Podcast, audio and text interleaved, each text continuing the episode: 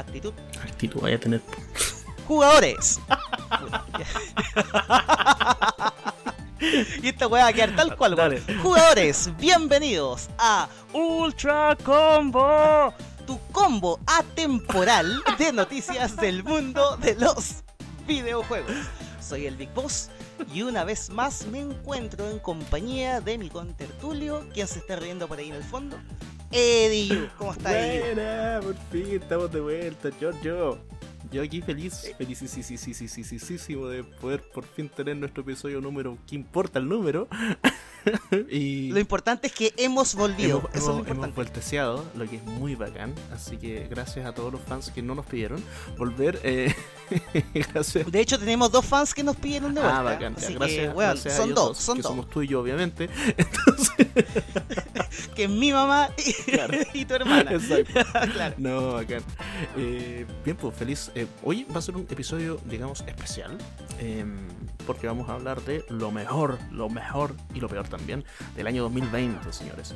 Eh, vamos a hablar de todas las noticias buenas y noticias malas. eh, obviamente no vamos a dar la lata completa de cada una de estas noticias, pero sí vamos a recordar algunas cosas que para nosotros fueron importantes durante este año 2020 en cuanto a cada una de las plataformas que obviamente todos ocupamos para entretenernos. No sé si quieres dar algo más como intro, amigo Big Boss.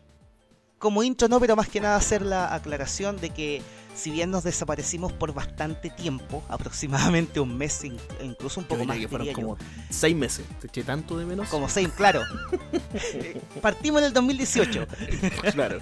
Es que tú, ¿cachai? El 2020 nadie sabe cuánto tiempo pasó. no- nadie sabe cuántos meses tuvo el 2020.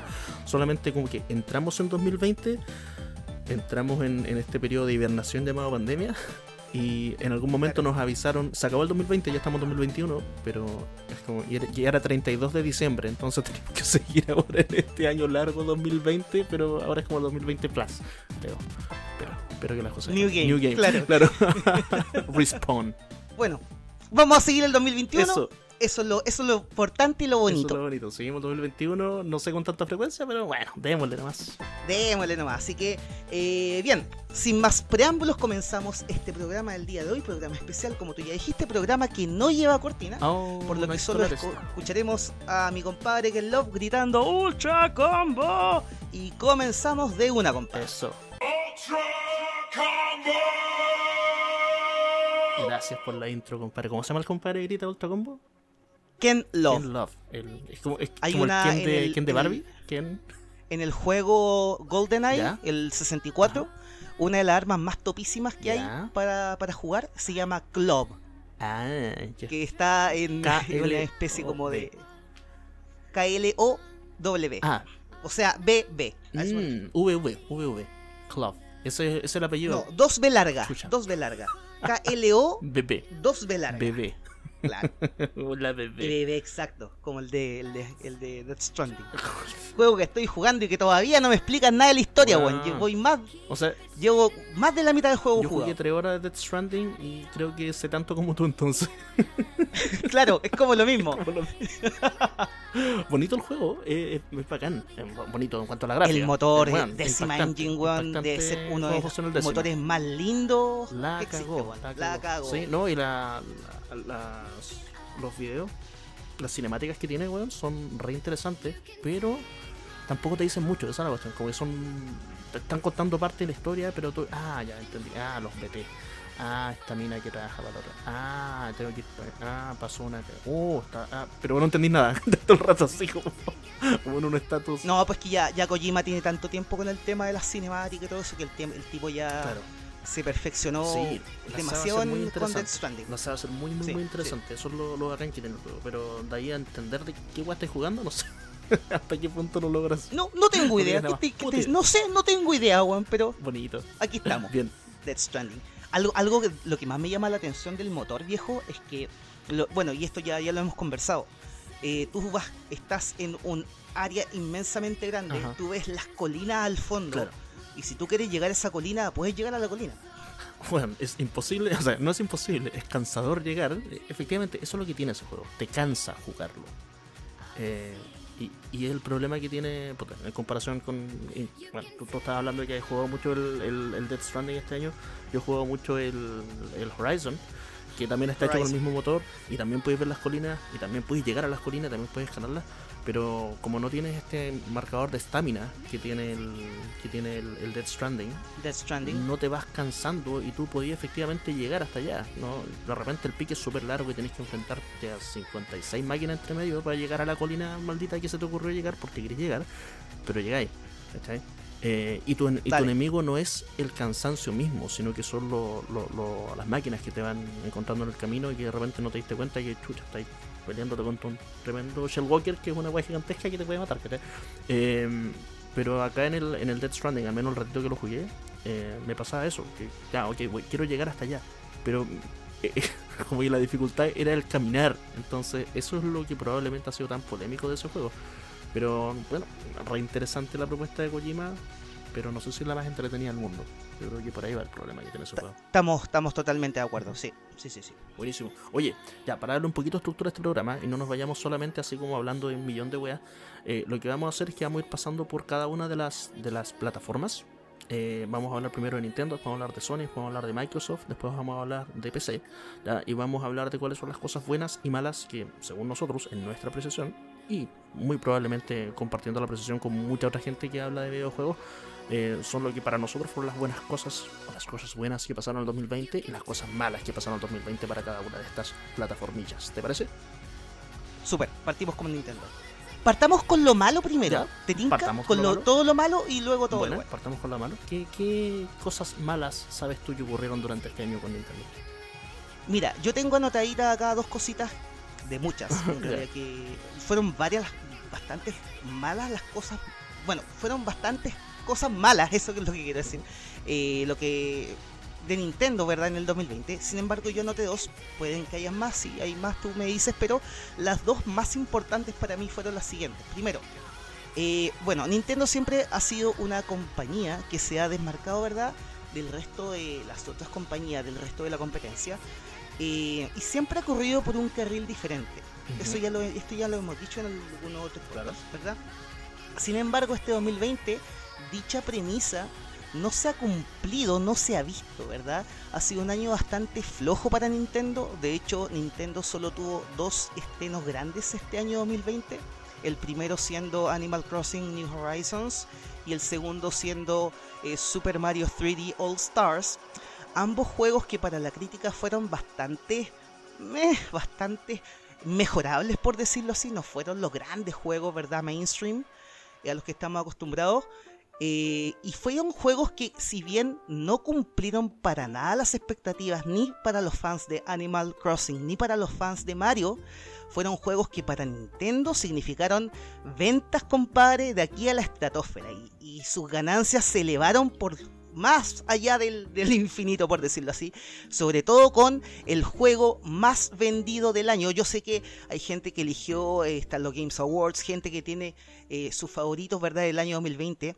Pero indiscutiblemente el mejor juego del 2020 fue, querámoslo, eh, querámoslo admitir o no, fue Animal Crossing, porque fue de hecho el juego más vendido del 2020, superando a The Last of Us 2, superando a Ghost of Tsushima, superando a juego que tú quieras, fue superado por Animal Crossing en cuanto a ventas. Ese fue el primer, el primer lanzamiento grande de Nintendo. Luego vino Super Mario 3D All Stars, otro juego que no cumplió para nada con las expectativas de los fans y que sin embargo fue también uno de los juegos más vendidos de este 2020. 20 por parte de Nintendo. Así que eso fue como lo primero que quiero decir en cuanto a lo malo que, hizo Nintendo, ¿verdad? Eh, bueno, tengo mi, discrepancia ahí con respecto al, Animal Crossing, eh, porque tú dijiste que no cumplió las expectativas, yo diría que las cumplió y completa y absolutamente a cabalidad. No, yo no he leído una crítica mala de ese juego. Eh, no es un juego que sea de mi agrado. No, estamos claros, claro, pero pero entiendo que no hay nada que esté al debe de ese juego, todo lo contrario. Yo vi varias críticas malas del juego ejemplo? y de, de, personas que es que no recuerdo, no las recuerdo puntualmente, pero sí recuerdo a gente que gusta el de Animal Crossing, que es un juego relatero desde mi punto de vista, pero bueno, eso son son difiere verdad de cada persona, pero decían de que sí, el, el juego quedó al debe en varias cosas, ¿ya? pero da lo mismo, de verdad no, porque no he escuchado absolutamente nada con respecto a eso. Eh, sí concuerdo al 100%, al 1000% con respecto respecto a lo del, Super Mario 3D All Stars. Pero no, como va a cerrar el punto del Animal Crossing, que de hecho yo lo tenía como parte de, de las cosas buenas que pasaron para Nintendo. Eh, nada, me parece que de verdad no sé cuáles serán las críticas que tiene el juego. No he leído ninguna. Probablemente alguien podría ir en cajita de comentarios. O en el, O en el, no sé, los comentarios del, post que pongamos en, en, Instagram. Podría quizás darnos alguna, alguna de las críticas que, que sabe del, del, de este juego. Eh, pero lo que sí, y lo que yo tengo como primer juego, o como primer punto con respecto a las cosas que fueron mes de Nintendo durante el año, fue efectivamente la celebración de los 35 años de Super Mario, particularmente por este juego que acabas de mencionar y por uno por un segundo, o sea, Super Mario 3D All Stars, y un segundo juego que se te fue acá a mencionarlo y que sí tuvo muy muy malas críticas, que es el Paper Mario de Origami King.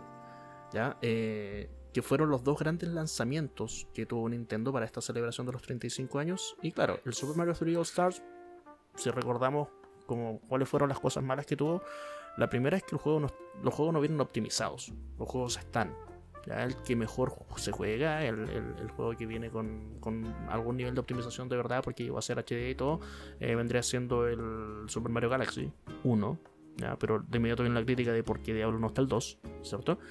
Y los otros dos juegos, el.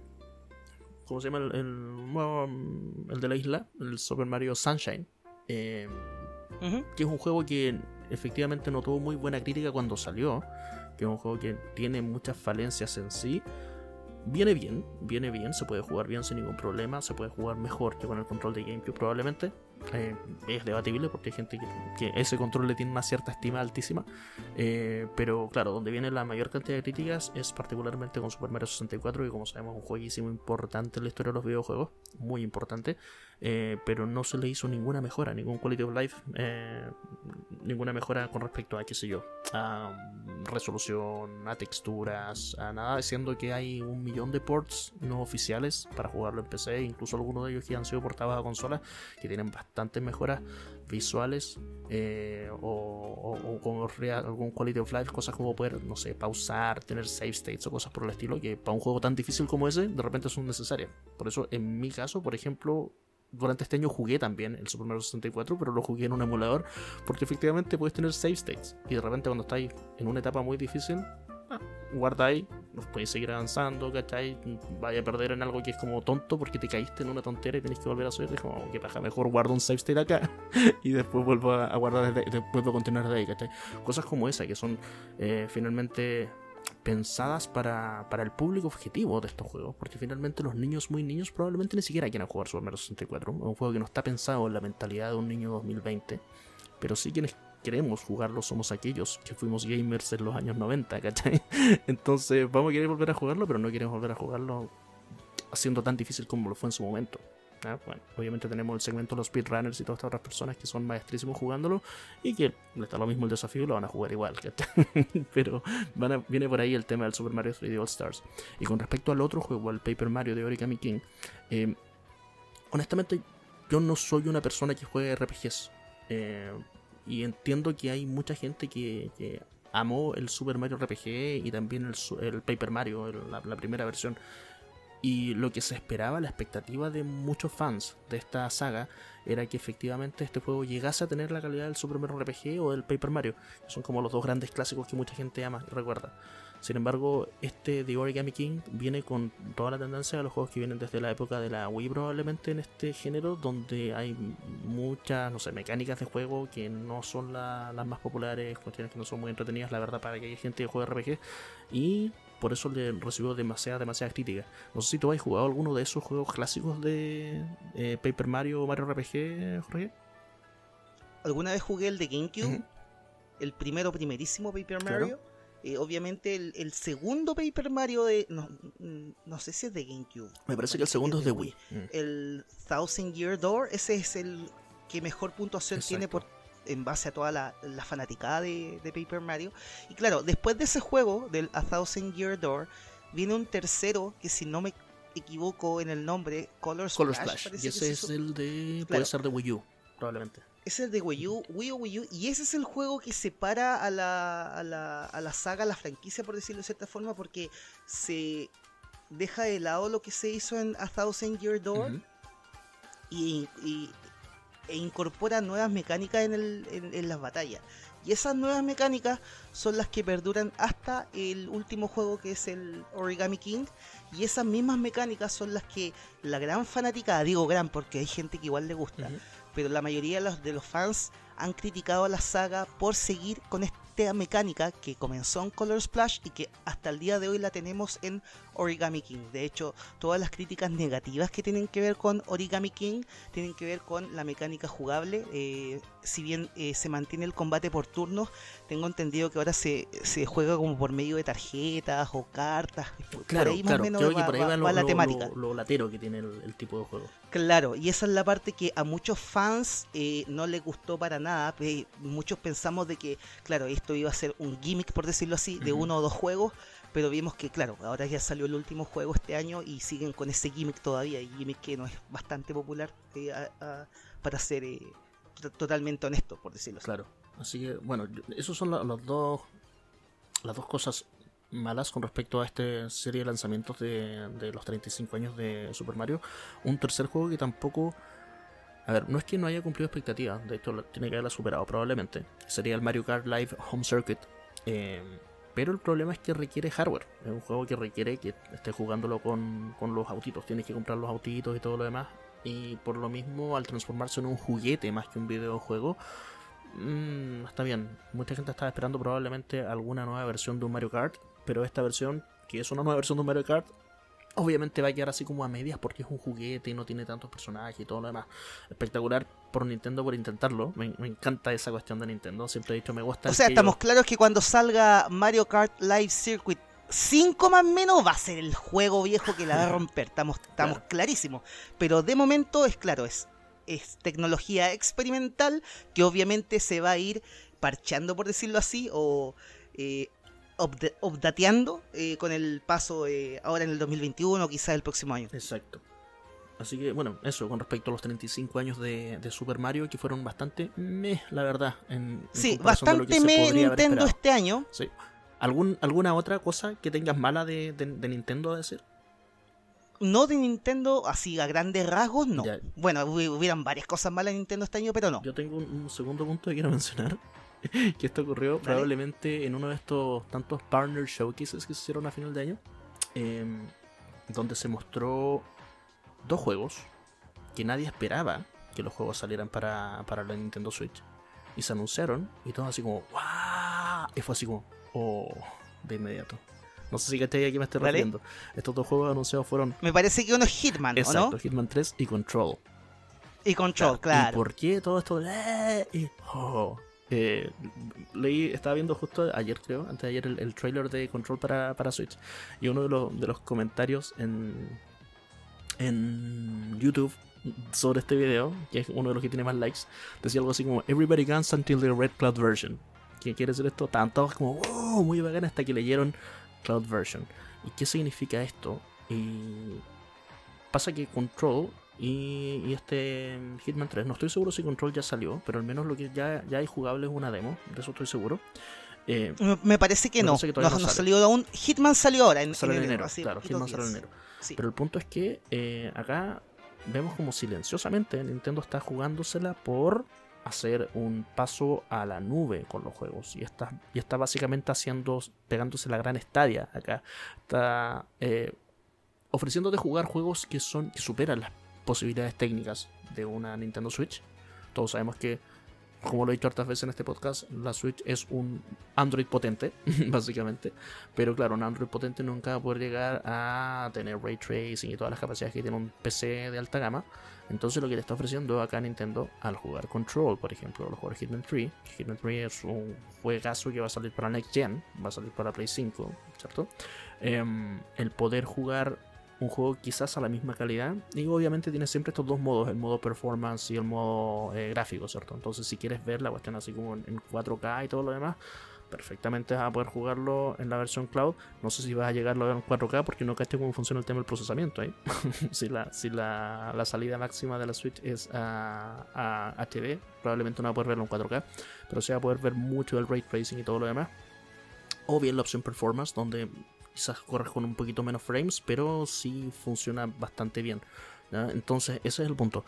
esa apuesta de Nintendo por el cloud gaming puede ser una cosa muy mala que ocurra en el 2021. Eh, y que bueno, como pasó en el 2020 el anuncio, fue una de las cosas que al menos yo destaco, eh, destaco perdón, como las cosas malas que efectivamente pasaron para Nintendo. No quiero que Nintendo se vaya por esa ruta. No, es, no, no, no soy un fan de eso. Siendo un fan de Nintendo, no soy un fan de que Nintendo intente hacer las cosas con, con cloud gaming.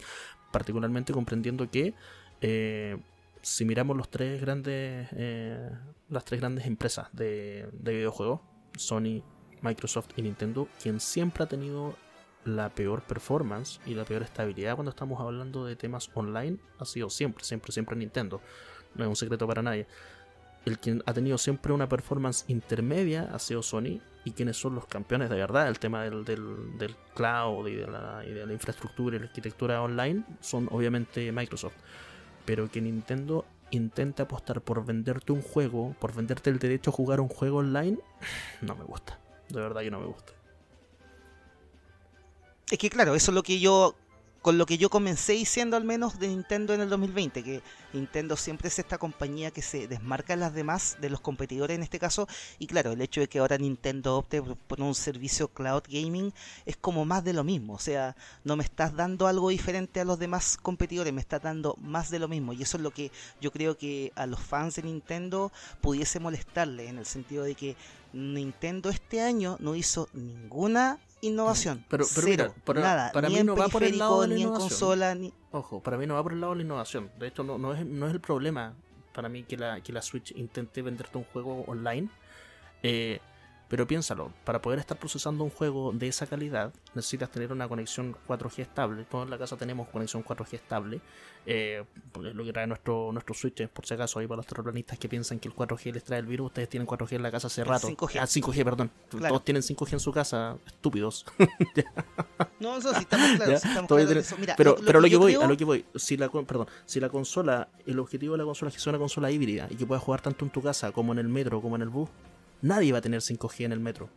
Nadie va a tener, ni siquiera en Nueva York, nadie tiene 5G en el metro, ¿cachai? Entonces limitas la mitad de la funcionalidad de una Nintendo Switch cuando quieras jugar control y estés metido jugando control. No es como que estés jugando, qué sé yo, el último Monster Hunter y que lo estés jugando en tu casa y te lleváis la Switch y te metí al metro puedes seguirlo jugando. Con control no va a poder ser así. Puedes jugarlo en tu casa, bien. Puede que tengas una conexión aceptable, bien. Pero cuando te metas al metro, cagaste. No podéis seguirlo jugando con esa misma capacidad porque simplemente no va a, jugar- no va a correr, ¿cachai? A eso voy. Y en cuanto al tema de la innovación, puta, innovaron con el famoso Super Mario Kart Live Home Circuit, por ejemplo, ¿ya? Y está bien. Y, y- y es un nivel aceptable de innovación. Eh, intentar hacer algo así de innovador dentro del año 2020, yo lo encuentro bacán, me saco el sombrero porque lo hayan hecho. Pero yo no quiero más innovación tampoco por parte de Nintendo. Quiero que ellos sigan siendo este powerhouse con respecto a juegos indie. Quiero que, que sigan siendo este powerhouse con respecto a sus propios lanzamientos. Que sigan siendo quienes la lleven con respecto a todos estos juegos entretenidos que se esperan de Nintendo. Sin embargo, ahí es donde se me han caído un poco. No han sacado muchos juegos con la marca Nintendo. ¿ya? Con, y, no me refiero a la marca solamente de poner el loguito Nintendo, sino que esos juegos que tú estás jugando, dices, oh, este es un juego de Nintendo, puta que es bueno.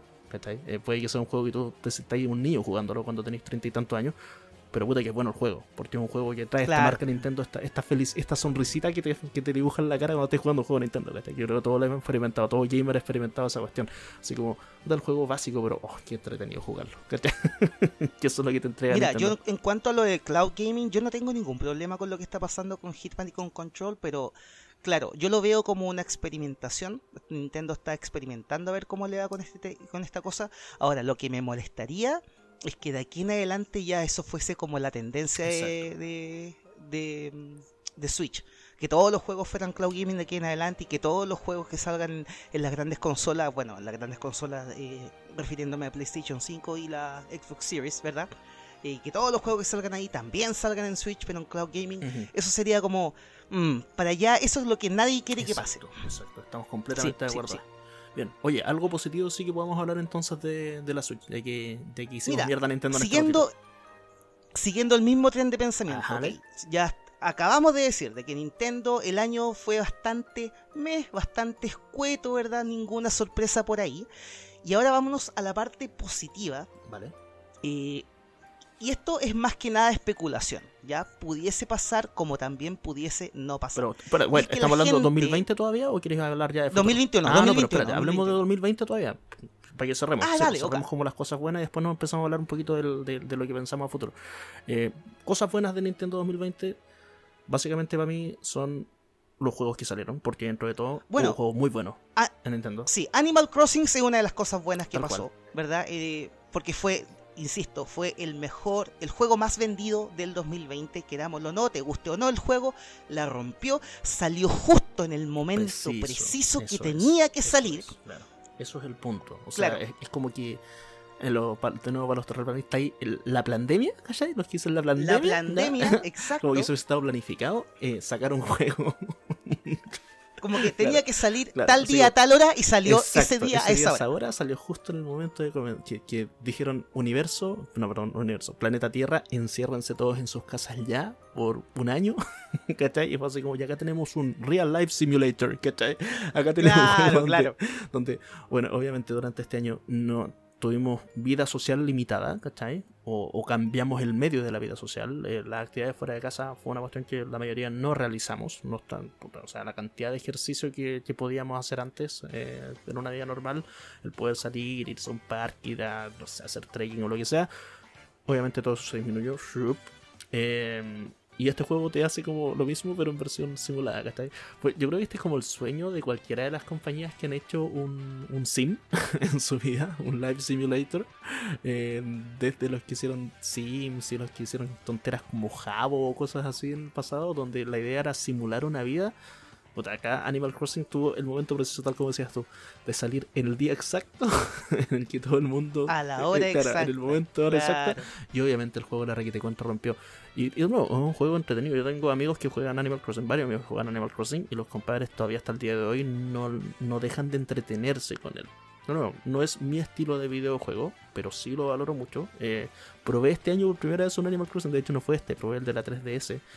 Y la verdad es que tiene, tiene esto el juego. A pesar de que tú podrías decir, podría estar jugando 35 juegos más entretenidos que este, durante el rato que lo estás jugando te entretienes igual. Eso es lo que tiene. Eso, y eso es como la magia Nintendo de la que hablaba antes. Tú estás jugando esa cuestión y es como. De verdad podría estar haciendo un. Podría estar jugando un juego en los géneros que más me gustan. Pero estoy jugando esto y de verdad me mantiene muy entretenido. Y esa es la magia de Nintendo y eso es lo que logró con Animal Crossing. Por eso yo decía que para mí no le veía nada malo a este juego. Todo lo contrario. Eh, Animal Crossing tiene esa posibilidad de meterte dentro del, género a pesar de que no sea tu género favorito. No sé si hay gente cuyo género favorito sea el Life Simulator, ¿cachai? Pero eh, para aquellos que no lo somos, el ponernos a jugar esta cuestión te entretiene. Y eso, eso es, partamos, partamos por ahí, lo que hablábamos al, inicio del, del- del show. Probablemente el Death Stranding tuvo tanta crítica porque es un juego que no te entretiene, ¿cachai? Pero este Animal Crossing sí te entretiene, haciendo absolutamente lo contrario. Yo creo que va por ahí. El por qué para mí es, es uno de los grandes juegos del año, este Animal Crossing.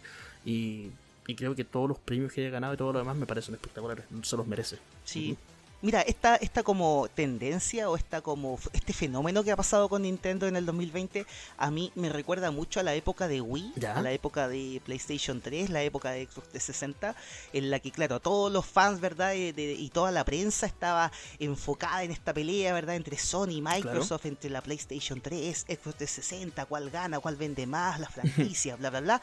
¿Y qué pasó? Que al final de la generación ganó Wii, vendió pero tres veces más que la- Claro. las dos compañías juntas y fue bastante, eh, por decirlo así, bajo perfil el, el, el desarrollo y la performance, ¿verdad? De Wii en ese entonces. Y este año 2020 con Nintendo pasó exactamente lo mismo. Eh, Nintendo estuvo muy bajo perfil con estos dos juegos, ¿verdad? Eh, dos franquicias que eh, estrenaron este año.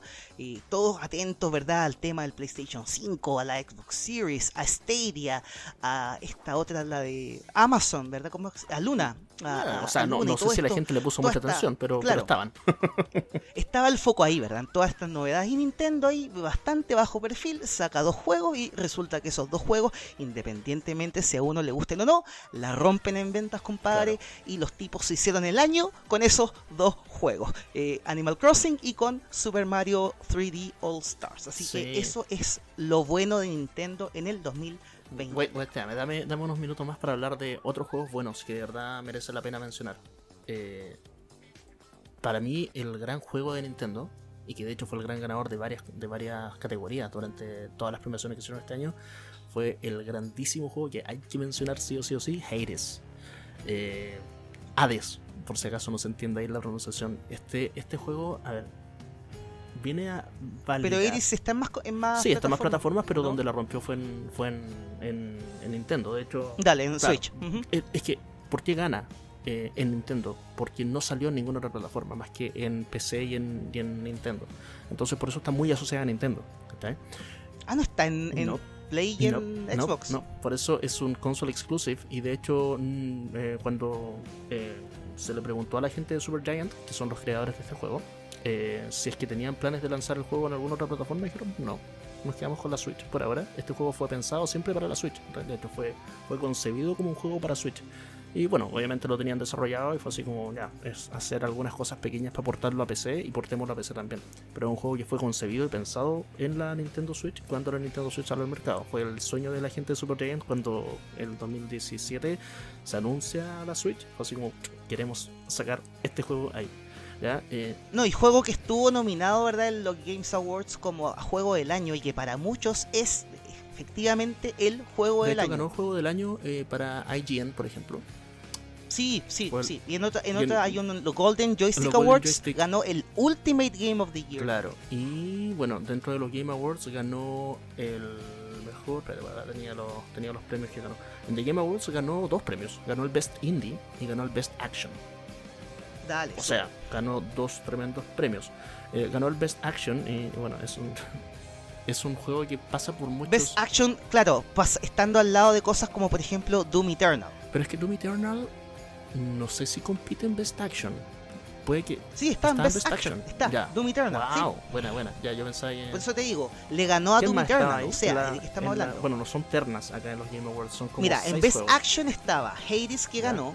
Estaba Doom Eternal, estaba Half-Life Alex, estaba Neo 2 y Streets of Rage Oh, wow. Y ese Streets of Rage 4 también es uno de, mis juegos que son eh, muy recomendados para la Switch durante este año. Pero bueno, para cerrar el tema de Hades, eh, básicamente Hades, Hades es uno de estos juegos que, están en este género del que yo he conversado un par de veces acá, que es el roguelike. ¿Qué es el roguelike? Recordemos estos juegos en los que cada vez que lo juegas, la jugabilidad es completamente diferente se van randomizando. The Binding of Isaac. The Binding of Isaac, por nombrar un buen ejemplo. Spelunky, por nombrar otro buen ejemplo. Risk of Rain, por nombrar otro buen ejemplo. Enter the Gungeon, Exit the Gungeon. Hay un montón de juegos que están en esa, en esa categoría. Eh, pero claro, este juego no es un roguelike. Este juego es un roguelite. ¿Diferencia? El primero es un roguelike y el segundo un roguelite. ¿Ya? Eh, ¿Cuál es la diferencia entre un roguelike y un roguelite? En un roguelike, ejemplo, eh, The Binding of Isaac, eh, cada una de tus jugadas, cada una de tus runs, cada una de tus plays son absolutamente diferentes a la anterior. Em, y lo único que tú puedes hacer es como ir desbloqueando la posibilidad de enfrentarte a cosas nuevas. En un roguelite, lo que pasa en una jugada, en un play que tú, que tú te pegas y que puedes jugar, no sé, por dos horas y después mueres, ¿cierto? Tiene repercusiones en las siguientes. Y la historia que te van contando tiene relación con todas las veces anteriores que tú ya lo has jugado. Entonces vas afectando la historia, vas jugándolo de nuevo, pero la historia va moviéndose en base a lo que tú hayas hecho. Y esa historia obviamente no, está scripteada, O sea, el, objetivo del juego, como en todos los roguelikes por lo general es muy simple. En este objetivo, en este juego tu objetivo es que tú eres eh, un personaje cuyo nombre es... Olvidaste el nombre, este compadre. el hijo de Zeus. se llama Zagreus. Y Zagreus es el hijo de... No es el hijo de Zeus, es el hijo de Hades. Claro. Hermano de Kratos. Claro, es el hijo de Hades, no es el hijo de Zeus. Ah, dale, ok. Es el hijo de Hades. ¿Quién es Hades? Hades es eh, el, el, dios del inframundo, ¿cierto? El dios de no es el dios de la muerte, pero es el dios del inframundo. Eh, y lo entretenido que tiene este juego es que tú te vas encontrando con un montón de otros dioses y semidioses en el camino y estos dioses y semidioses te van como dando consejos de cómo ir avanzando y más que consejos también te van dando ciertos poderes, ciertas habilidades que tú vas desbloqueando. Entonces dependiendo de con quiénes te vayas encontrando, vas a ir desbloqueando ciertas habilidades. Y estas ciertas habilidades tú las vas a ir reteniendo algunas, perdiendo otras, otras desbloqueándolas para poder volver a ocuparlas en el camino, cosas así como esa. La jugabilidad va a cambiar siempre por eso. Son muchos estilos de jugabilidad diferentes. Cada run que juegues va a ser diferente en cuanto a, cómo lo puedes jugar dependiendo de las habilidades que vayas encontrando en el camino. Eh, pero siempre, todos los runs anteriores que hayas tenido tienen repercusión en el run actual. Eso es lo entretenido que tiene. Es un juego espectacular. Y por eso es tan bueno. Por eso tiene, eh, en el fondo, tener esta como meta narrativa entre cada vez que lo juegues.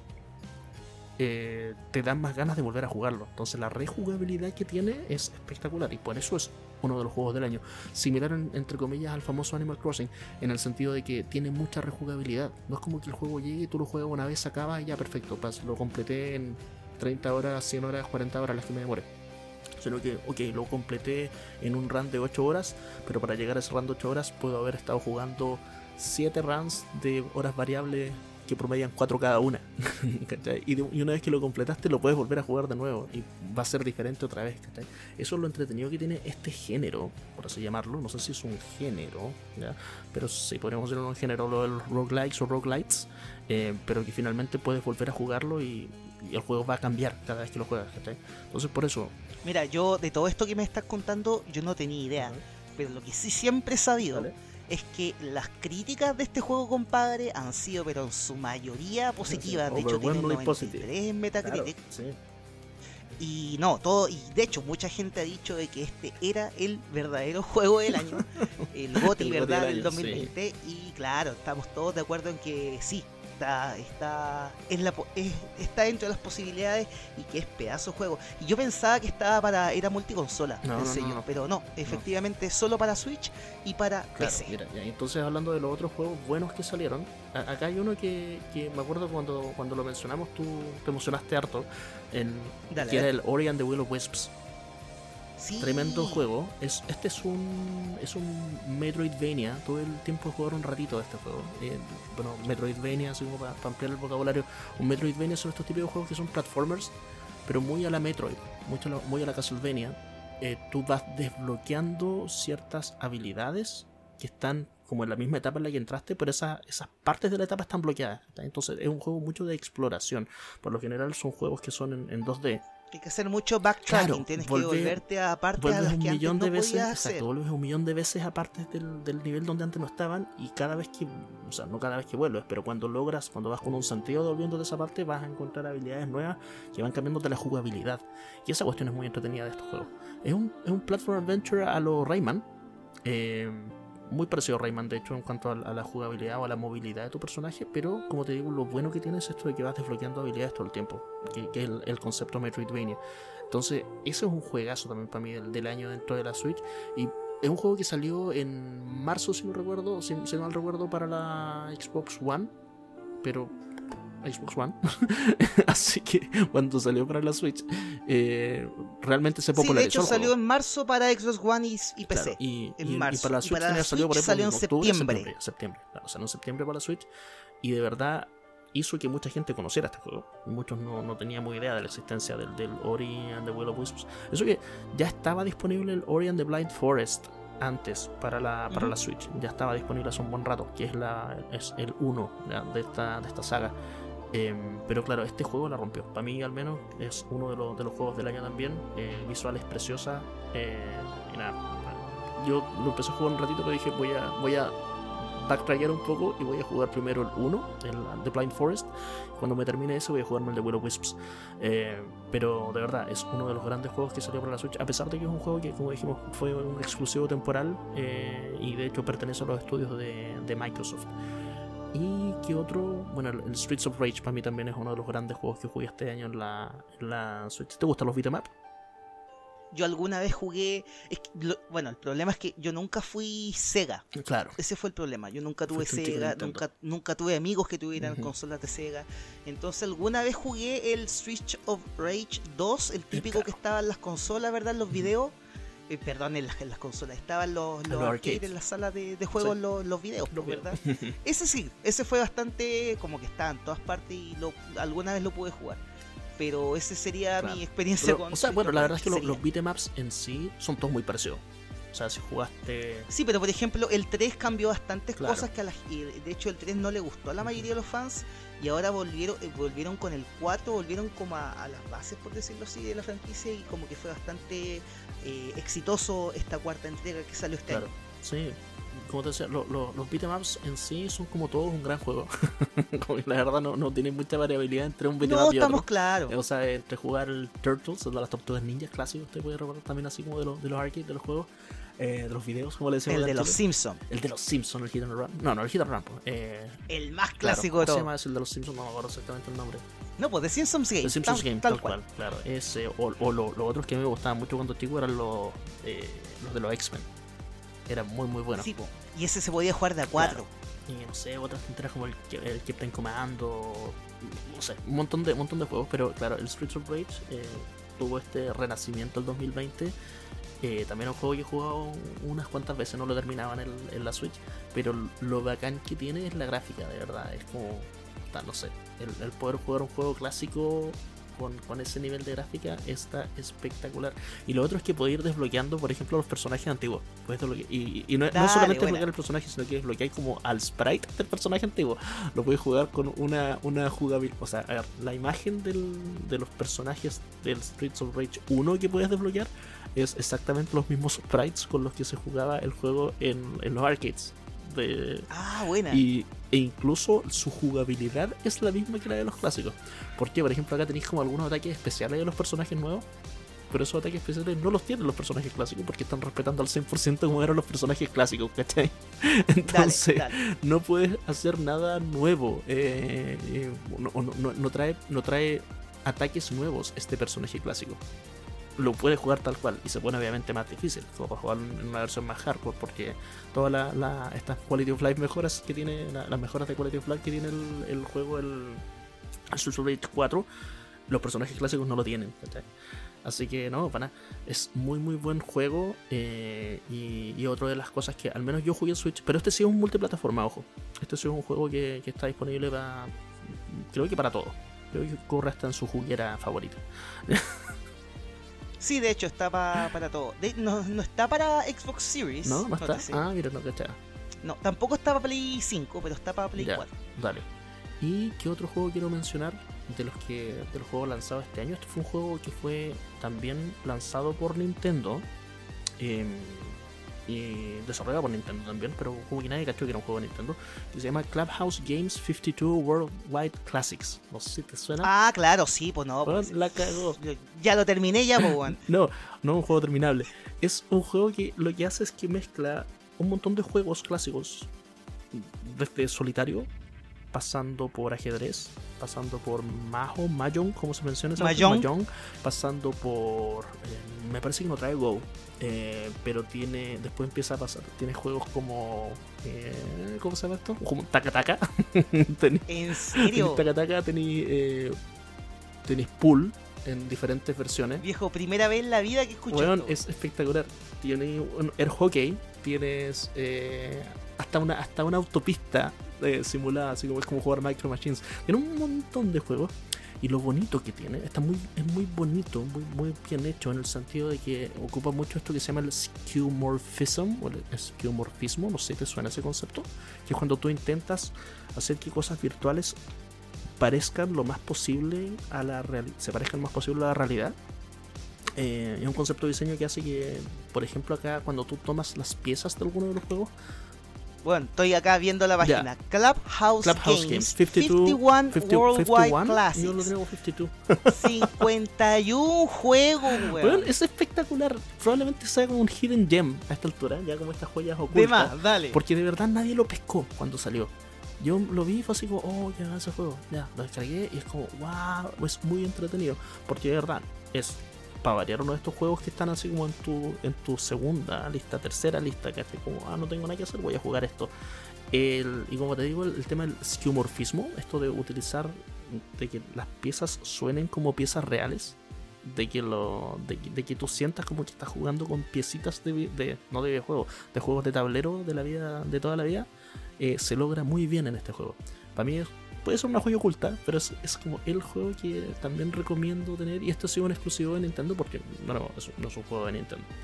Em, así que por eso digo, para mí el, año para el, para el Nintendo Switch fue un año súper, súper bueno. En el sentido de que salieron juegos, quizás no, no son los grandes juegos que todos esperábamos, pero sí salieron varios juegos, juegos súper buenos. Eh, también recomiendo jugar el Immortal Phoenix Rising, que fue un juego que salió sin pena ni gloria, porque fue un juego que lanzó Ubisoft justo cuando Ubisoft lanzó el, el Watch Dogs Legion. Watch Dogs Legion y el, Assassin's Creed Valhalla. ese mismo de hecho, esos son los tres juegos AAA que Ubisoft lanzó este claro, Y los lanzaron exactamente el mismo día. Y fue una estupidez el lanzar este Immortal Phoenix Rising el mismo día que los otros dos.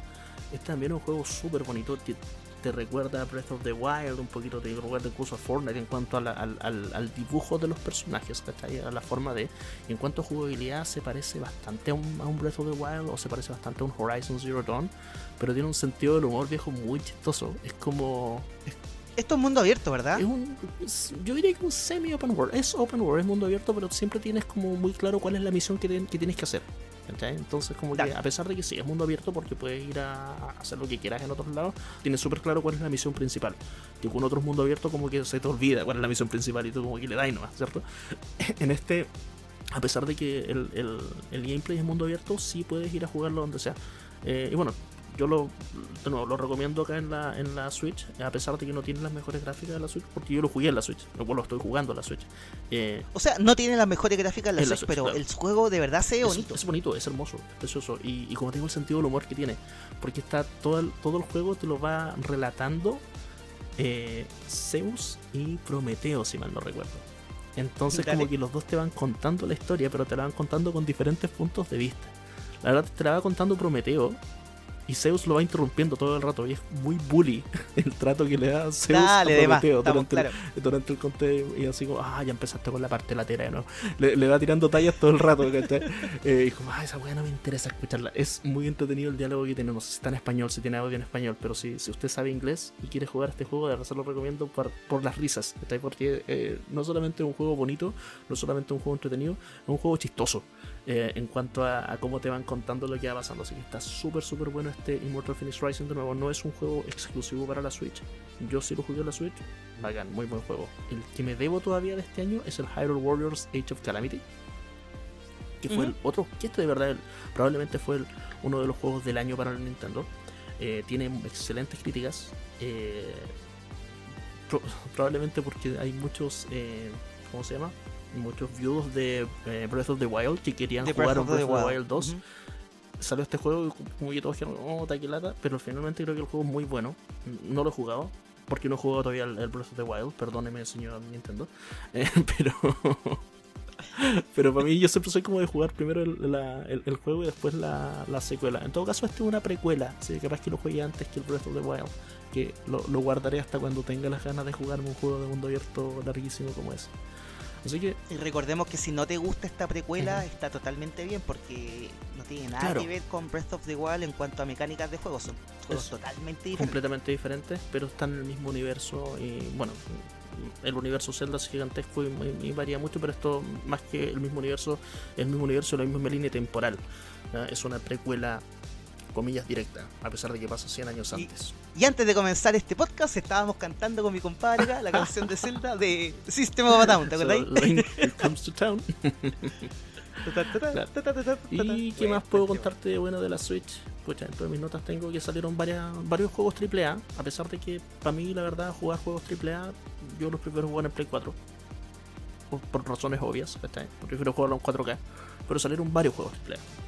Bioshock, XCOM, Borderlands, Devil May Cry, Metro Redux, Doom Eternal, World, Crisis, eh, Darksiders, Centro, Trópico, carete juego. Eso está bueno también, porque pocha, si tu única consola es una, es una Switch y quieres jugar juegos AAA, tienes muchos.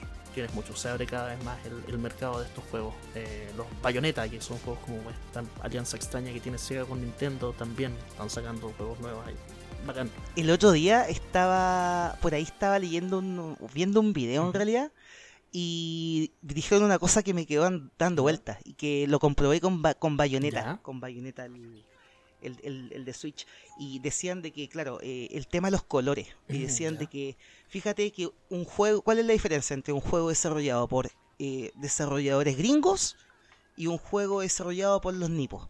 Por los Me nipones, imagino que tiene que tener una, Y el color, pues, ya, compadre. una paleta de colores. Fíjate en los colores. Los colores de los gringos siempre son pasteles, oscuros, Claro, más opacos. oscuro. y los colores los japoneses, como Harto compadre, neón. vibrantes, así, Claro, pero. harto color neón o pasteles suavecitos. Sí, tenés toda la razón. Sí, sí, sí. Así que comprobada la, la, la teoría. Bueno, y eh, ya para cerrar con lo de. Nintendo, y ahora sí pasándonos al Dale, 2021. bacán. eh, claro, y aquí viene la especulación, ¿verdad? Esto pudiese ser, como yo lo voy a decir, o bien no pudiese Claro. ser. Eh, mucha gente está especulando de que este no fue, entre comillas, y explicamos por qué, no fue el año de Nintendo, ¿verdad? Y eso se debería a que este 2021 debiese ser uno de los grandes años de Nintendo, en el sentido de que todos sabemos de que se están, ellos están trabajando con juegos eh, por ejemplo, Metroid Prime 4, el ansiado, ¿verdad? Metroid Prime 4. Y el otro ansiado, ¿verdad? Eh, la secuela de The Legend of Zelda Breath of the Wild. Y deberían estar saliendo este año, compadre. Así que si eso fuese verdad, el 2021 debiese ser uno de los mayores años de Nintendo y de, de la Switch en realidad. Mm, sí. Eh, y, de, y de alguna otra forma aplacar un poquito o, o- o bajarle el moño a estas nuevas consolas que salieron ahora hace poquito, ¿verdad? La PlayStation 5 y la Xbox Series S. Bajarles un poquito el moño y decirles, cabros, acá está Nintendo. Siempre ha estado Nintendo acá, recuérdenlo. Y cuidado, Mira, yo váyanse mo- con mo- cuidado. voy a hacer una apuesta con respecto a todo esto.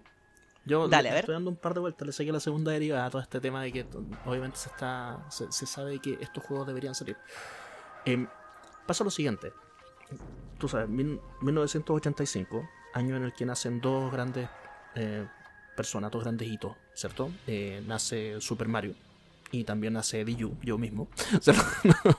Ah, claro, ¿verdad? po? claro. Ya 35 años, fuera el chiste, 35 años después de eso eh, se cumple se cumplieron este año, bueno, el año pasado 2020, ¿cierto? Y obviamente a los 35 años sabemos que Nintendo tiene esta cosa extraña de celebrar los 15 años, los 25 años, los 35 años los videojuegos. Claro, múltiplos de 5. Por alguna extraña razón, claro, se, no, no celebran los 10, los 20, los 30, sino que celebran los 15, 25, 35. Cosas japonesas, cosas de Nintendo. Ah, po, Claro, misterios sin resolver de Japón. ¿ya? Pero pasa que Y lo celebran con tentáculos. y salsa teriyaki. Eh, entonces, Claro. con tentáculo y salsa teriyaki. Entonces, este año 2021 cumple 35 años, adivina quién. The Legend of Zelda. The Legend of. Zelda, el, el primer juego fue lanzado en febrero, febrero de 1986, perdón, para la Famicom. Ojo, el juego salió en julio del 87 en la NES, en Nintendo, o sea, en, en América. ¿ya? Eh, Te estáis armando la media teoría conspirativa, weón. Dale. but it's just a theory. ¿ya? Así que, Game Theory. así que tranqui. Sí, pero, pero como te digo, le di la secundaria a esta cuestión. El, entonces, en febrero del año 86 sale la sale para la Famicom el, el primer Zelda, ¿cierto? Entonces se cumplen 35 años este año. Ahora, si consideramos lo siguiente, pasa que Nintendo ya anunció la secuela de Breath of the Wild, si mal no recuerdo, eso fue al final del E E3 2018, puede ser. Se lanzó hasta ahora el único anuncio que se mostró, de hecho se mostró, eh, no sé si gameplay o cinemáticas, pero para este juego como ya lo vimos, sí, gameplay o cinemáticas, de, del, del- la secuela de Breath of the Wild, que no tiene un nombre. Ah, Probablemente no va a ser Breath of the Wild 2, ¿no? Muy probablemente Nintendo le va a poner un nombre más bonito que eso. Entonces, eh, se, la- se mostró ahí, 2018, 2019, 2020, 2021, tres años de desarrollo, es suficiente tiempo para que efectivamente este año, diría yo, a finales del año 2021, probablemente sí se lance la, la secuela del Breath of the Wild. Ahora, ¿qué más creo yo que va a hacer Nintendo? De nuevo acá armando mi, mi teoría conspirativa, o tirando, tirando las runas. creo yo que probablemente también eh, Nintendo lance alguna colección de juegos. Así como a la, a la Super Mario All Stars. Dale. Y, y ya, así como tirando las runas completas, yo diría que van a sacar dos colecciones. ¿Ya? Y te doy opciones. Porque tendríamos, tendríamos, Ya. tendríamos una opción, por ejemplo, que saquen algún. Mira, una de dos. Si pensamos en los juegos de Zelda en 2D, tendría la opción de o bien sacar un remake de un Zelda 2D, que no lo creo, de algún Zelda antiguo, No lo creo yo tampoco. pero sí lo que podrían sacar sería como alguna Collector's Edition con varios de los juegos 2D clásicos, ¿cachai? Probablemente, no sé, incluso yéndose así como los juegos de Advance, cosas como el Minish Caps o cosas por el estilo. ¿ya? Eh, me tinca que por ahí podría ir una, una opción de estas colecciones. Y la otra opción de colección que podría ocurrir, ¿cachai? Sería efectivamente un eh, Zelda 3D Collection a lo Super Mario All Stars 3D Collection, ¿cierto? Y aquí tendremos como candidatos al Ocarina of Time, al Majora's Mask, al Wind Waker, al Twilight Princess o al Skyward Sword, que ojalá lo hagan jugable. ojalá que sí se pueda jugar. Es que, claro, de todos los Zelda, Skyward Sword es el que no ha tenido nada, ninguna como reedición. Y el, Skyward Sword lo que pasa es que un juego que no es malo, pero no es jugable. Es un juego injugable. Yo lo, intenté jugar hace poco eh, y es entretenido como juego. Pero tenéis que jugarlo con los controles de movimiento. Y por mucho que esté jugando con los, con los Wii Motion Plus, que son los la mejor versión de los controles de la Wii, el juego se hace bastante injugable porque tenéis mala respuesta de los controles al juego. Lo que no pasaba en Twilight Princess. Twilight Princess nunca lo consideré injugable al jugar los controles de movimiento. Pero en Skyward Sword, a pesar de que era el juego definitivo y no sé, ¿te acordáis? Así como en, E3 de no me acuerdo qué año, Miyamoto saliendo. O sea, yo he escuchado un montón de, de críticas negativas a Skyward Sword, pero nunca había escuchado algo de los controles. ese juego está Una crítica más mala. De hecho, ese juego está exclusivamente hecho para los controles de movimiento. Ese es el problema que tiene. Está, a ver, lo, pongo de esta manera. El Wii Motion Plus, que existe el Wii Motion, no sé tú, tú jugaste, has jugado bueno no, Sí, sí, estamos El Wii Motion, que es el clásico, y el Wii Motion Plus es la versión que tiene muchos más ángulos de movimiento que mide y todo lo demás. El upgrade. es el upgrade del Wii Motion salió para la para el Skyward Sword, salieron juntos. Es como Ah, ok, es el juego en el cual se quería demostrar que el Wii Motion era mucho más que el Wii Motion, por lo tanto salió el Wii Motion Plus, Skyward Sword. Y es un juego decepcionante. Como tengo un juego que no es fome en cuanto a historia, es una historia más de Zelda. La verdad, no, le puedes pedir mucho más a una historia de Zelda, es como pedirle mucho más a una historia de Mario. No es ese el problema que tiene para mí al menos. A pesar de que sí, por ejemplo, Twilight Princess es mucho más entretenido. sí o sí. Eh, pero Skyward Sword para mí el gran problema que tiene es que es injugable por las limitaciones que tiene el hardware. Entonces si es que ahora sacan una colección de juegos, dentro de esta colección de juegos viene por ejemplo un Ocarina of Time, por tomar uno de la época del 64, el Wind Waker podría ser por tomar uno de la época de GameCube, el Skyward Sword la rompe viejo, la requite contra rompe esta, esta colección y, y ahí Nintendo de nuevo se forra con, con, oro, oro puro, oro sólido, ¿cierto? Eh, si lanzan eso. Edu te la compro. entonces, déjame, déjame seguir con mis. Déjame seguir con mis predicciones. ¿ya? Sacando de ahorita cristal. Te quiero contar algo más con respecto a fechas. Agosto de 1986. ¿Ya? Esto es cuando, en agosto de 1986, cuando Edu cumplió un año de vida. Por eso es tan importante. No, pero aparte de eso, la cosa importante que tiene agosto de 1986 es que cuando en, agosto de 1986, cuando todo el mundo estaba celebrando mi cumpleaños, también para celebrar... Bastante humilde usted, obvio, mi estimado. Supita de pan. Claro, la humildad máxima. No, no. Claro. Ese, año, en agosto de 1986, porque es importante, no, no tiene ninguna importancia que yo haya cumplido un año, obviamente, pero lo que sí pasó, que fue muy importante, fue que en la Famicom también se lanza ese año Metroid el primero. Entonces también mm, cumple 35 años Metroid. ¿Ya?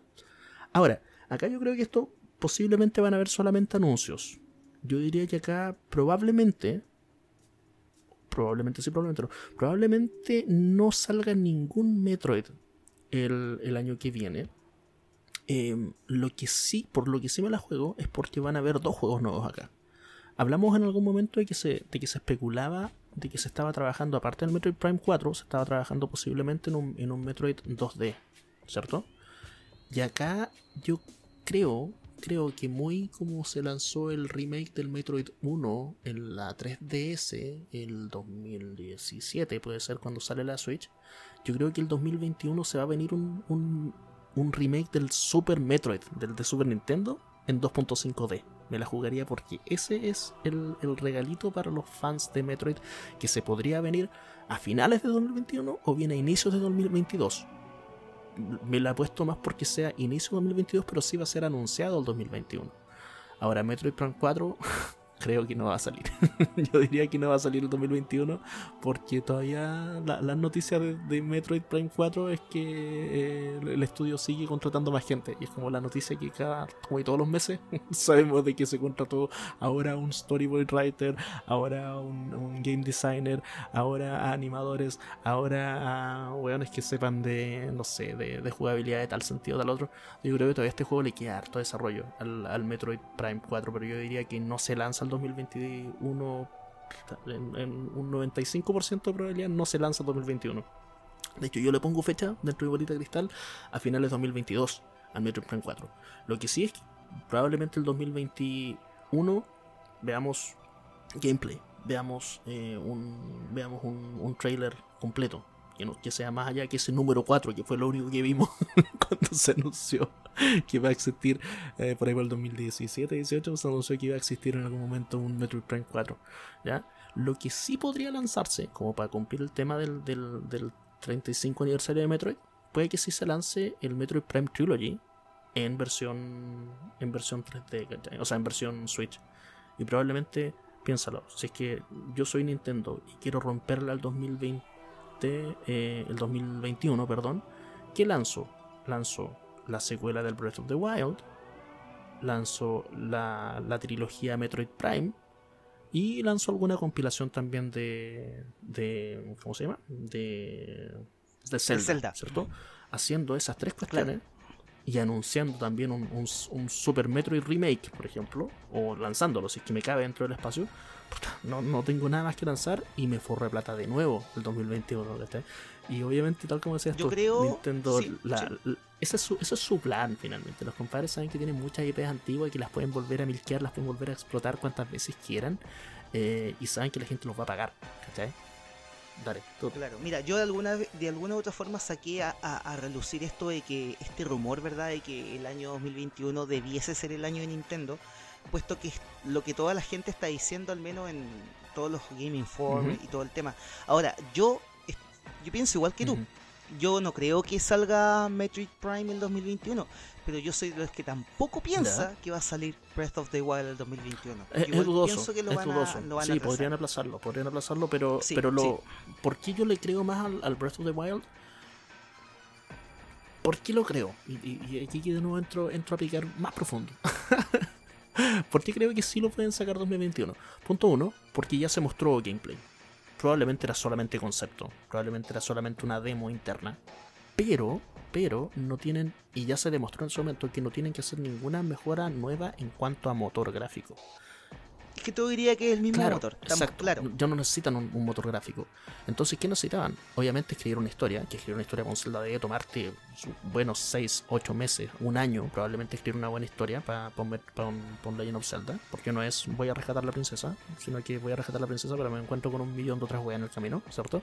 Eso sí te toma mucho tiempo y el programar eso obviamente toma mucho tiempo, ¿cachai? Pero de nuevo, eh, podría considerarlo como una expansión bajo el mismo universo, eh, muy a la, a la Super Mario Galaxy 2, ¿cachai? Donde finalmente el Super Mario Galaxy 1 y el Super Mario Galaxy 2 se podrían ver como, el 2 se podría ver como incluso una expansión del 1. Eh, la jugabilidad es la misma, el, mundo es el mismo, el universo el mismo, la gráfica la misma, ¿cachai? Entonces acá podría venir esta expansión. Y de hecho lo que se demostró y se dejó ya súper en claro en esa, en esa eh, demo o en, ese, en, esos segundos que se mostraron de, de teaser hace algunos años atrás ya, es que esto venía siendo como la como el mundo oscuro del Twilight Princess, donde tú juegas en el mundo claro y en el mundo oscuro. Acá al parecer esto va a ser el mundo oscuro, lo que se viene en el, en el Breath of the Wild yo, 2. Yo también noté algo similar. Lo que se quiere hacer más que nada es algo similar a lo que pasó entre Ocarina of Time y, claro, y, Majora's, Mask. también, así como la, la versión loca del juego, ¿cierto? la versión, claro, sí, sí, por ahí también se Exacto. Entonces yo creo que sí es factible que salga ese juego este año.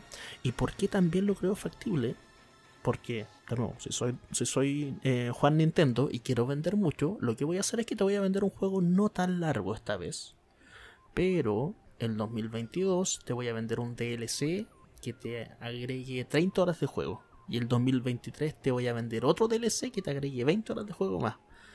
Voy a pegarme la gran, la gran eh, Sakurai y voy a hacerte, y voy a hacerte un juego que dure mucho tiempo, ¿cachai? de nuevo, esa, eso veo en mi bolita cristal. Puede que me esté equivocando completo todo esto y cuando después hagamos el, review del 2022, eh, del 2021, nos reamos porque no, no va a chontar absolutamente nada de las tonteras que estoy hablando ahora. Pero yo creo que por ahí va. Probablemente Nintendo lo que haga sea sacar una secuela del Breath of the Wild que no se llame Breath of the Wild, que tenga un nombre completamente diferente, que sea este mundo oscuro, que sea un poquito más adulto, comillas, el, el, el juego, que salga a finales del 2021, pero que no sea tan largo como el Breath of the Wild, sino que confíe mucho en los DLC, porque finalmente, pucha, venderte un DLC de 20 o 30 dólares para Nintendo el año siguiente es súper bueno en comparación, porque ya tenía un montón de gente que ama Breath of the Wild y que no quiere ninguna otra cosa que no sea Zelda Breath of the Wild, quieren tener un Zelda Breath of the Wild todos los años, entonces le vaya a vender un DLC por los siguientes dos años con campañas largas y grito y plata viejo. Yo creo que allá va. Y por eso yo creo que sí podrían sacarlo el 2021. No necesitan hacerlo tan expansivo, tan largo como el Breath of the Wild. Pero sí lo pueden expandir en el futuro. Dale. ¿Qué tal? Sí, suena, suena bien. ¿Suena, bien? Y suena lógico. Ya, sí plausible. Me, contratan, me contratan de Nintendo para hacerle su planificación de los roadmaps de, de, producto para futuro. ¿Le gusta mi planificación? Bien, ya, pues, hablemos de eso. Hablemos de alguna otra consola, de alguna otra plataforma. Pasamos a Sony. Hablemos de Sony. Pasamos a Sony. Bien, lo malo es Sony el 2020. ¿Ya? Yo tengo anotadito acá a grandes rasgos, siempre a, grandes rasgos, no, no voy a decir nada muy particular, pero a grandes rasgos yo encuentro que, y nuevamente partiendo por lo malo, después lo bueno, lo malo de, de, Sony, ¿verdad? En el 2020 fue la última parte del año, o sea, la el segundo semestre del 2020, en el sentido de que si tú comparas la Sony del de principios del 2020 con la de fines del 2020, eh, es como bastante diametral el fenómeno que pasó. ¿Por qué? Porque... cuesta es esto? ¿Ya? Claro, claro, claro. Escucho tus argumentos. Dale, mira, el, a, finales, a finales del 2020, ¿verdad? Sony, bueno, Sony va ganando la batalla, entre comillas, contra Microsoft, ¿verdad? Y a principios de año, todos apostábamos a la PlayStation 5, nadie daba un peso por las nuevas consolas de Xbox. Sin embargo, la tortilla se dio vuelta, compadre, en el segundo semestre. Si bien PlayStation 5 no perdió grandes adeptos que ya tenía, y como que la gente dudó, ¿verdad? el, fan, el público en general, eh, vio el cambio que hizo Xbox, ¿verdad? El cambio de, paradigma y como que empezamos a, durar, a dudar un poquito si que convenía más, si la PlayStation 5, si las nuevas Xbox. Y claro, eh, todo el cambio que hizo Microsoft en su estrategia de, de ventas, ¿verdad? Y en su, en su modelo de negocio, hizo temblar como las bases, ¿verdad? De Sony en eh, lo que ellos tenían para PlayStation 5. Bases que se mantuvieron totalmente... Eh, o sea, no hubieron grandes cambios entre la Sony de principios de año, la Sony de finales de año, y por lo mismo la Sony de finales de año como que se tambaleó un poquito en cuanto a esto, esto de PlayStation 5, ¿ya? Eh, bueno, Sony lo hizo súper bien este año, encuentro yo, nada que decir, pero sí se vio floja a finales de año, se vio se, cayó en las mismas tendencias de la Sony de la PlayStation 3, ¿verdad? Que fue la PlayStation 3 que dijeron que era la Rolls Royce de los videojuegos, que iba a costar un montón de plata, que iba a ser la mejor consola y que por lo mismo, de alguna u otra forma, influenció en las ventas, en las bajas ventas en ese entonces. Eh, si bien las ventas no fueron bajas este año, eh, hubieron problemas de, em, de abastecimiento, por decirlo así, se vendieron, salieron solo ciertas eh, cierto número de consolas, que fue el número que se vendió. No pudieron sacar. estos tipos no vendieron más porque no sacaron más consolas. Eso fue, eso es lo que quiero llegar. Y no sé si no lo vieron, no sé si hubieron problemas ahí de abastecimiento, no sé si fue la pandemia, no sé si se durmieron estos tipos, no sé qué pasó por ahí, pero la verdad es que podrían haberlo hecho de una forma mucho más efectiva, grande, ¿verdad? A, con bombo y platillo. No lo hicieron, no sé por qué aún, un montón de cosas y un montón de influencias pero esa fue la Sony de último, del último semestre del 2020. Una Sony floja, compadre. Yo, ah, no sé, debió haber habido más logística y más planeamiento. No lo hubo. ya no lo hubo ya. Y bueno, vamos a ver qué es lo que va a pasar ahora en el 2021. Lo mismo eh, en cuanto a los juegos exclusivos. De hecho, la PlayStation 5, lo mejorcito que sacó, en mi parecer, eh, tiene que ver con lo de Demon Souls es como, el, es como el único juego que me llama la atención de la PlayStation 5. Así como si tuviera la oportunidad de comprarme hoy día la PlayStation 5, me lo compraría solo con Demon Soul porque los demás juegos la verdad es que no me interesan. Y obviamente los juegos grandes de la consola no se van a ver de aquí a dos años más, creo yo. 2022 vamos a estar viendo ya juegos como eh, exclusivos y juegos que eh, la lleven en cuanto a que tú quieras diferenciar en comprarte una PlayStation 5 o alguna otra de las tantas consolas que hay en, en, oferta en el mercado. Uy, eso ya, tengo, tengo, tengo hartos comentarios con respecto a lo que está. Eh, tenía tomado nota, no puedo recordar los puntos. Pero primero partiste hablando de como de la, de la estrategia de. Em, el modelo de negocio. Ya, a ver, modelo de negocio y tal como decías tú ahí. Me, me, vuelvo a la parte tuya donde dijiste no cambiaron su estrategia de negocio. Em, obviamente cuando después hablemos de, Microsoft vamos a hablar del tema del fenómeno del cloud gaming y cómo eso podría afectar las ventas de, estas dos generaciones, pero todavía una apuesta por parte de Microsoft. Ahora, con respecto al tema del abastecimiento, mm, dos factores, eh, tres, tres, factores, tres comentarios que podría decir acá. Primero, en cuanto al, al Me imagino que no fue la pandemia, la pandemia tuvo que ver ahí. De hecho, de hecho yo creo que para nada. Eh, pero punto uno, en cuanto a ventas, eh, buscando números, que a mí me gusta la data. Yo soy un hombre que trabaja con datos, por lo tanto me puse a buscar acá eh, latero, ¿cierto? Me puse a buscar cuáles fueron las ventas.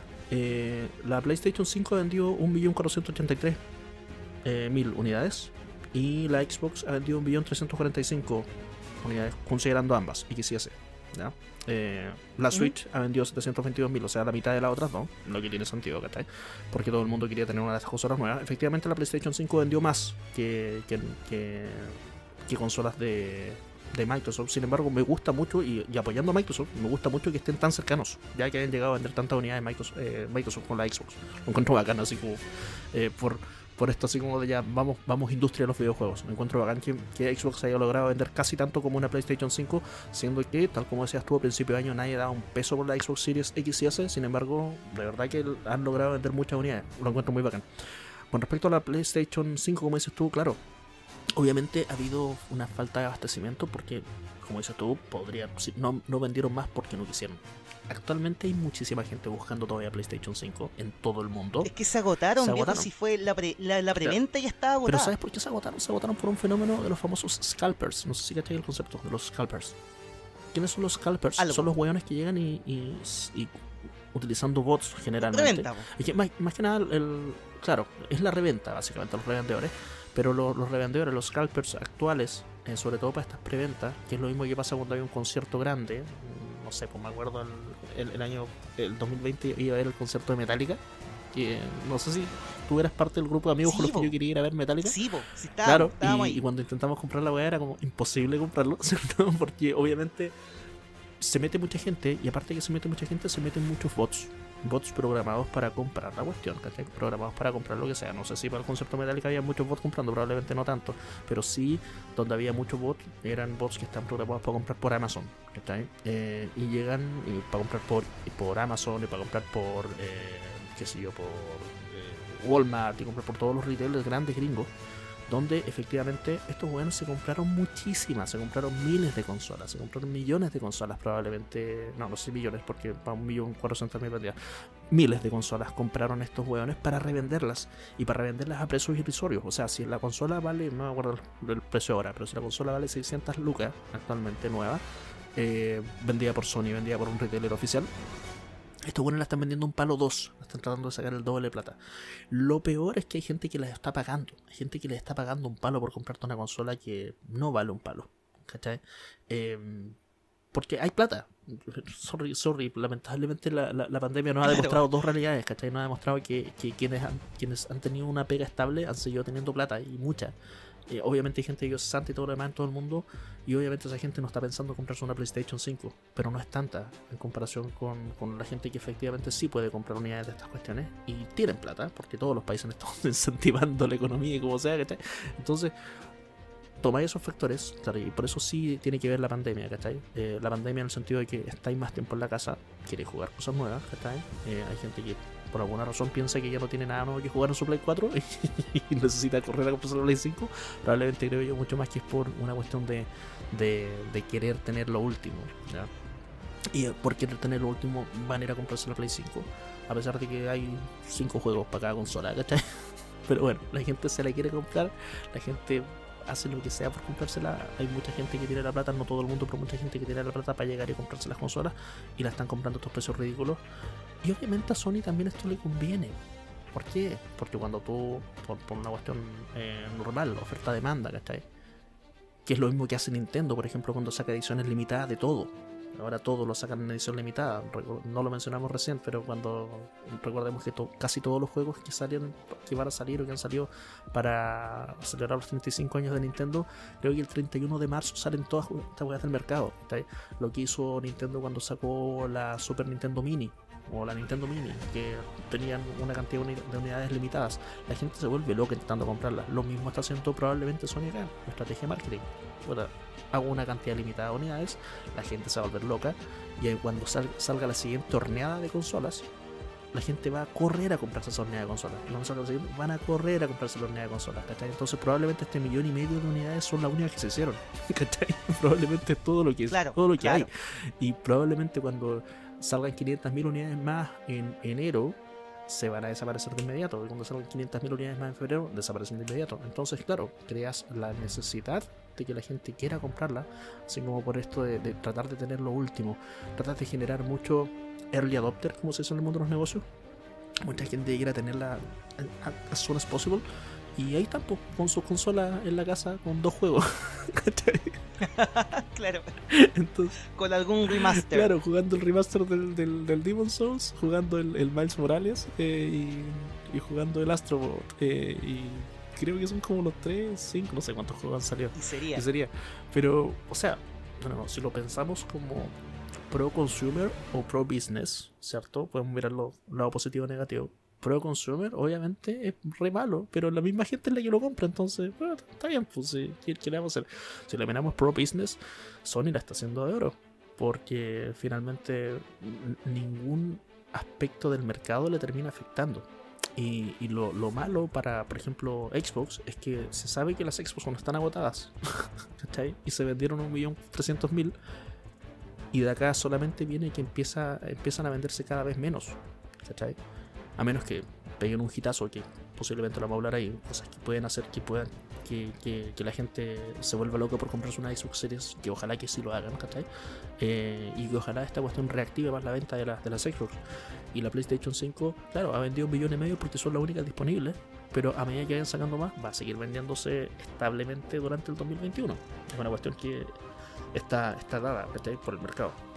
Eso de nuevo, claro. si lo pensáis. ¿Y algún, alguna, algún otro como algo malo que haya hecho Sony durante el año? Según, según yo, pocos, pocos lanzamientos, poquísimos lanzamientos.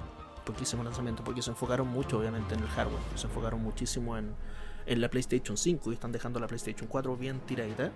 Eh, cosas malas que hicieron también en cuanto a su, a su estrategia de marketing, por ejemplo.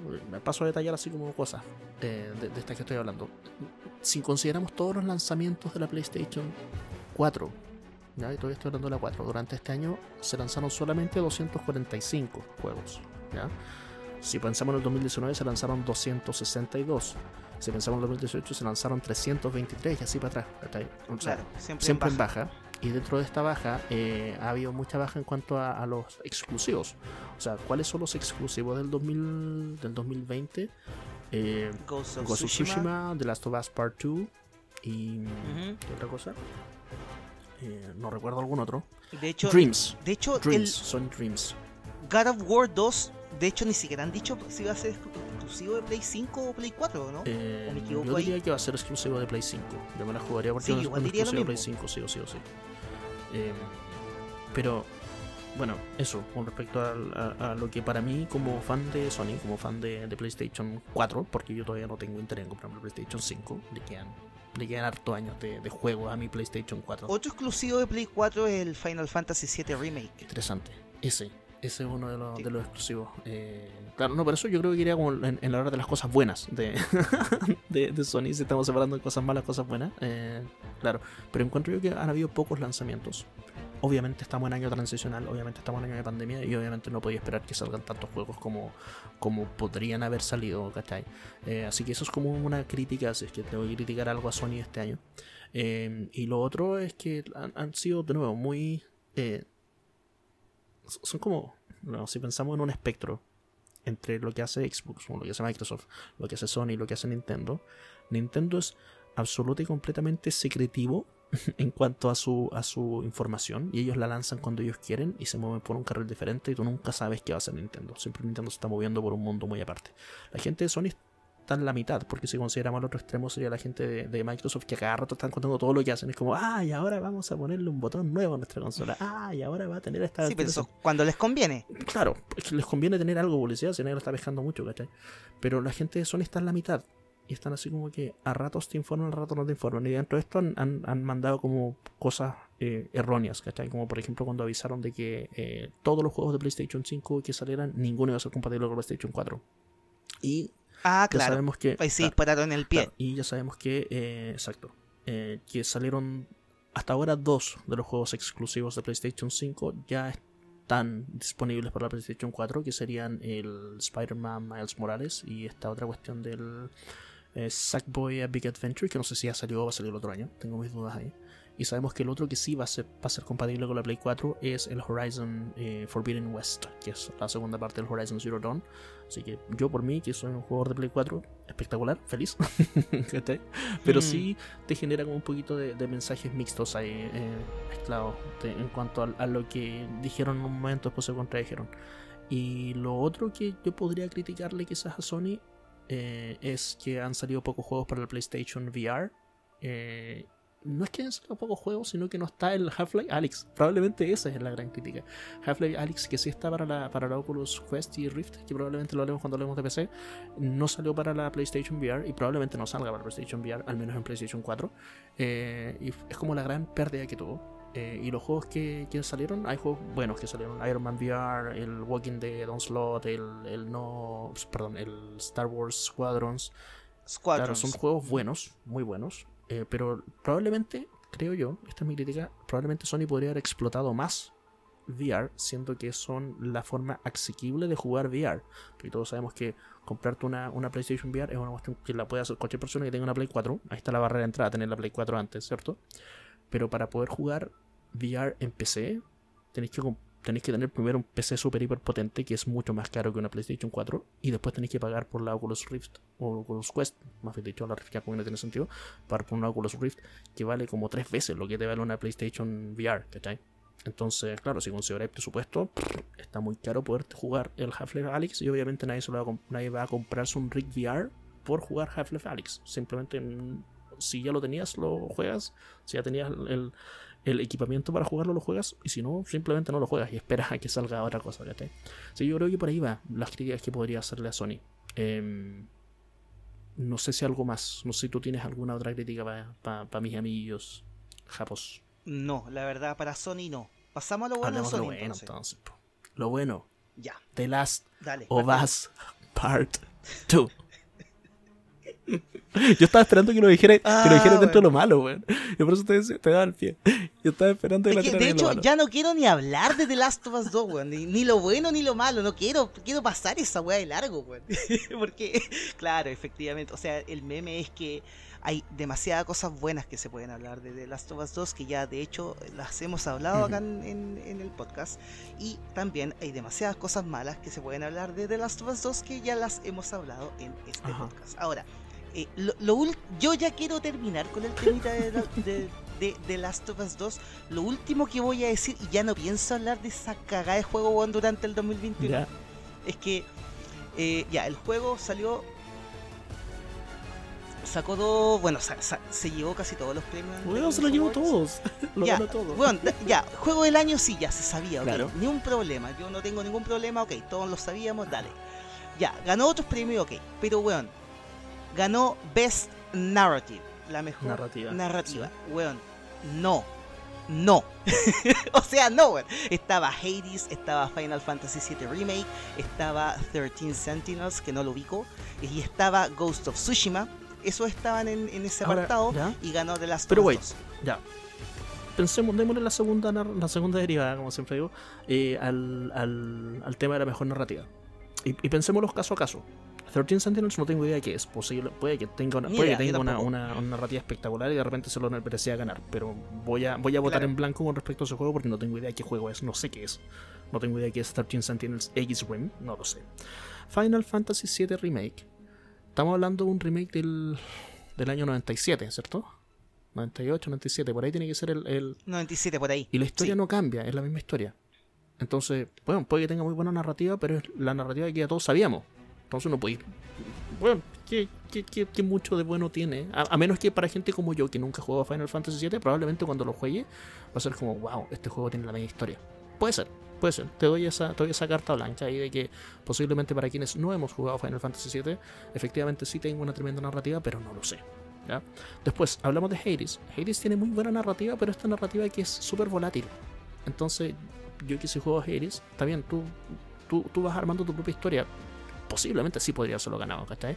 Eh, pero ya Ghost of Tsushima, ya, buena historia, sí, pero nada muy espectacular. Ninguna narrativa que tú digas, weón, esta weá la cagó para ser buena esta narrativa. Pero, pero, pero, pero, spoilers ahead, si hablamos de. Pero spoilers, si hablamos de The Last of Us Part 2, eh, para mí ese juego está bien. Posiblemente en cuanto a gráficas supera obviamente al de Last of Us Part 1 por una cuestión natural, ¿cachai? Está, está trabajando con mo- motor- eh, perdón, con motores mejorados, está trabajando con otra tecnología, ya, bien, obviamente va a mejorar en esa parte. El gameplay, o sea, si, el- si es uno de los mejores gameplays de la historia, el jugabilidad, el, el de The Last of Us Part 1, y obviamente acaba de mejorar algunas cosas, pero tampoco tiene mucho más para subir, porque en el mundo de los videojuegos no hay mucho más para subir con respecto a esa jugabilidad. Ahora, donde sí viene y la rompe esta weá del The Last of Us Part 2, nos guste o no, de nuevo acá, nos guste o no, es en la, en, en la narrativa, la historia que te cuenta. O sea, ¿qué otro juego, spoilers de nuevo, qué otro juego se pitea al protagonista en los primeros minutos o primeras horas del juego? ¿Qué otro juego Es que claro, si tú lo pones así. Claro, por eso digo, estoy, estoy dando, estoy dando, estoy dando de la, The Last of Us 2. Claro, estoy dando la. De nuevo, porque yo pienso que, que sí la narrativa se lo merece, ¿cachai? ¿Qué otra cosa? Jugáis la mitad del juego con un personaje, que acá no voy, no voy a hacer mucho más spoiler, pero sí, eh, jugáis la mitad del juego con un personaje al que tú odias. ¿Ya? Tú efectivamente odias a un personaje y el juego te obliga a jugar con un personaje que odias el 50% del juego y ese 50% del juego, cuando tú terminas de jugar ese 50% del juego, y, y esto en los comentarios que, que he leído de mucha gente, mucha gente termina amando a este personaje que odiaban al principio, porque te termináis identificando con el personaje de un modo u otro. Hay otra gente que obviamente lo sigue odiando igual, y para esa gente que odia el 50% del juego, obviamente el juego es malo, porque tú te- tienes tanto eh, emotional investment, tanto, te, te metes tanto emocionalmente con el juego, que tú odias efectivamente la mitad del juego porque lo estás jugando con un personaje al que odias. ¿Cachai? Y hay gente que termina en, en un bando intermedio, entre que probablemente no, mm, no termina amando a este personaje odiado, pero sí termina entendiendo al personaje odiado, ¿cachai? Porque está ya entendiendo que en el contexto de una pandemia postapocalíptica, eh, cada personaje tiene sus propias motivaciones, ¿cachai? Cada personaje puede ser bueno. Esa weá, cuéntame otro videojuego que la haga o que la haya hecho en la historia del mundo mundial. Cuéntame otro videojuego que, haya hecho esa weá, que te dé para tanta reflexión con respecto a el cómo tú amas o odias a un personaje. Dejo esa pregunta sobre la mesa, retiro el, boto el micrófono y me retiro lentamente. Claro, mira, si tú, si tú lo ves de esa forma, efectivamente tiene todo el sentido del mundo de que The Last of Us 2 haya ganado a Best Narrative. Estamos de acuerdo que es el juego del año, ok, eso no lo estamos discutiendo acá. Estamos discutiendo solo Best Narrative, ok. Ya. Ahora yo te voy a contar cómo yo lo veo y por qué no tiene ningún puto sentido que haya ganado el, el mejor narrativa. Ok, Ok, estamos hablando de un juego que separó al fa- fanbase en dos. Literalmente los partió en la mitad, en los compadres que se llevaron una decepción tremenda con la historia del juego. Nuevamente, estamos hablando solo de la historia. una decepción tremenda con el juego en cuanto a historia y tenemos a la otra mitad de los fanáticos que amaron, llegaron a amar de alguna u otra Eso, forma el juego eh, una vez que lo terminaron, ¿ok? Estamos súper claros. ahí. Ya. Y por lo mismo no puede ganar el juego a mejor narrativa. ¿Por qué? Porque no es lo que los fans esperaban y no es lo que los fans esperaban, ni para bien ni para mal. El juego termina eh, de alguna u otra forma. Ya, ok, se, separa el, fanbase, ¿verdad? Separa a, a- los medios, porque esta fue una pelea que duró todo el año, de que si era bueno, si era malo el juego, bla, bla, bla. Unos decían que sí, mejor juego del año, y decían que no, la, la mayor blasfemia, no juego más a un juego de bla, bla, bla. Ok, estamos clarísimos ahí. Pero, y lo otro que no entiendo es que eh, ya, y tenemos por otra parte a Ghost of Tsushima, que es un juego que nace de la nada, que tiene trasfondos históricos, que el juego en cuanto a narrativa lo hace bien, no te voy a decir que es el mejor juego, ok, estamos claros, pero lo hace bien y crea una fanbase que disfruta de esa narrativa y de cómo se cuenta en el juego, todo esto de que el juego no tenga eh, HUD, no tenga marcadores en la pantalla, ¿verdad? Que todo sea como eh, de forma orgánica, todo eso, esa forma es una forma de contar igual la, la narrativa del juego, que no se había visto antes, o al menos que no se había visto en alguna, en un alguna triple A. superproducción Claro, de Sony. Claro, claro, claro. Y yo creo que por ahí va el tema, o sea, no, no, no, no encuentro que la historia, independientemente si te gusta o no te gusta de Last of Us, sea buena o mala, eh, estamos claros de que hay trabajo en la historia, de que la historia de alguna u otra forma, bueno, Neil Druckmann hizo lo que él quería, estamos súper claros en eso, pero es un juego tan putamente decisivo, weón, que no tendría por qué haber ganado un, un en este caso, un apartado de Best Narrative. A mí lo, lo que sí me queda claro con esto de The Last of Us 2 eh, y alguna vez lo, lo- vi algún video que no tiene nada que ver con esto, no tiene nada que ver con juegos, tiene que ver con música. Y pasó con el en, eh, con lo de los Emmy de este año. Que no sé si ubica a este compadre, se llama. Bueno, no sé si es británico o si es americano. The Weeknd, ah, The Weeknd. es, no sé si americano o canadiense. Probablemente canadiense. dale. Bueno, si es americano es The Weeknd entonces. Está este compadre, ¿verdad? Que eh, hizo todo un, un, un atado en Twitter porque dijo que los Emmy eran como bla bla bla porque él no lo habían incluido en la cuestión y que no sé si se llaman los Emmy, ya, pero, pero bueno, una premiación de Dale, música. dale. Sí, una premiación de música. El tipo dijo que no, que él la había roto porque de hecho la rompió, sobre todo en TikTok con, con, con el tema, el último Blinding Lights.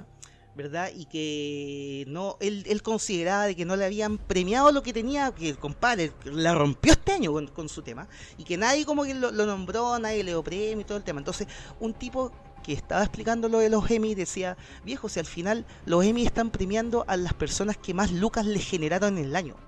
Y yo creo que con The Last of Us 2 te está pasando exactamente lo mismo. Los tipos están, de alguna u otra forma, vanagloriando a The Last of Us 2, que es un producto que les dio mucha plata a mucha gente de la industria, y por eso lo están premiando y le están dando todos los premios que puedan abarcar. ¿cachai? Y está bien, está mal, la verdad es que ahí cada uno queda como a criterio personal. A mí no me pueden importar menos los Game Awards, pero obviamente es un apartado de que da mucho que hablar eh, en todo lo que tiene que ver podcast de videojuegos, noticias y todo el tema, y por eso mismo lo estamos hablando. Si ganó The Last of Us de Best, Narrative, a mí no me va ni me viene en realidad, pero encuen- encuentro que no debió haberlo ganado por todo esto que te estoy O diciendo. sea, te va. De alguna O sea, otra te forma, va.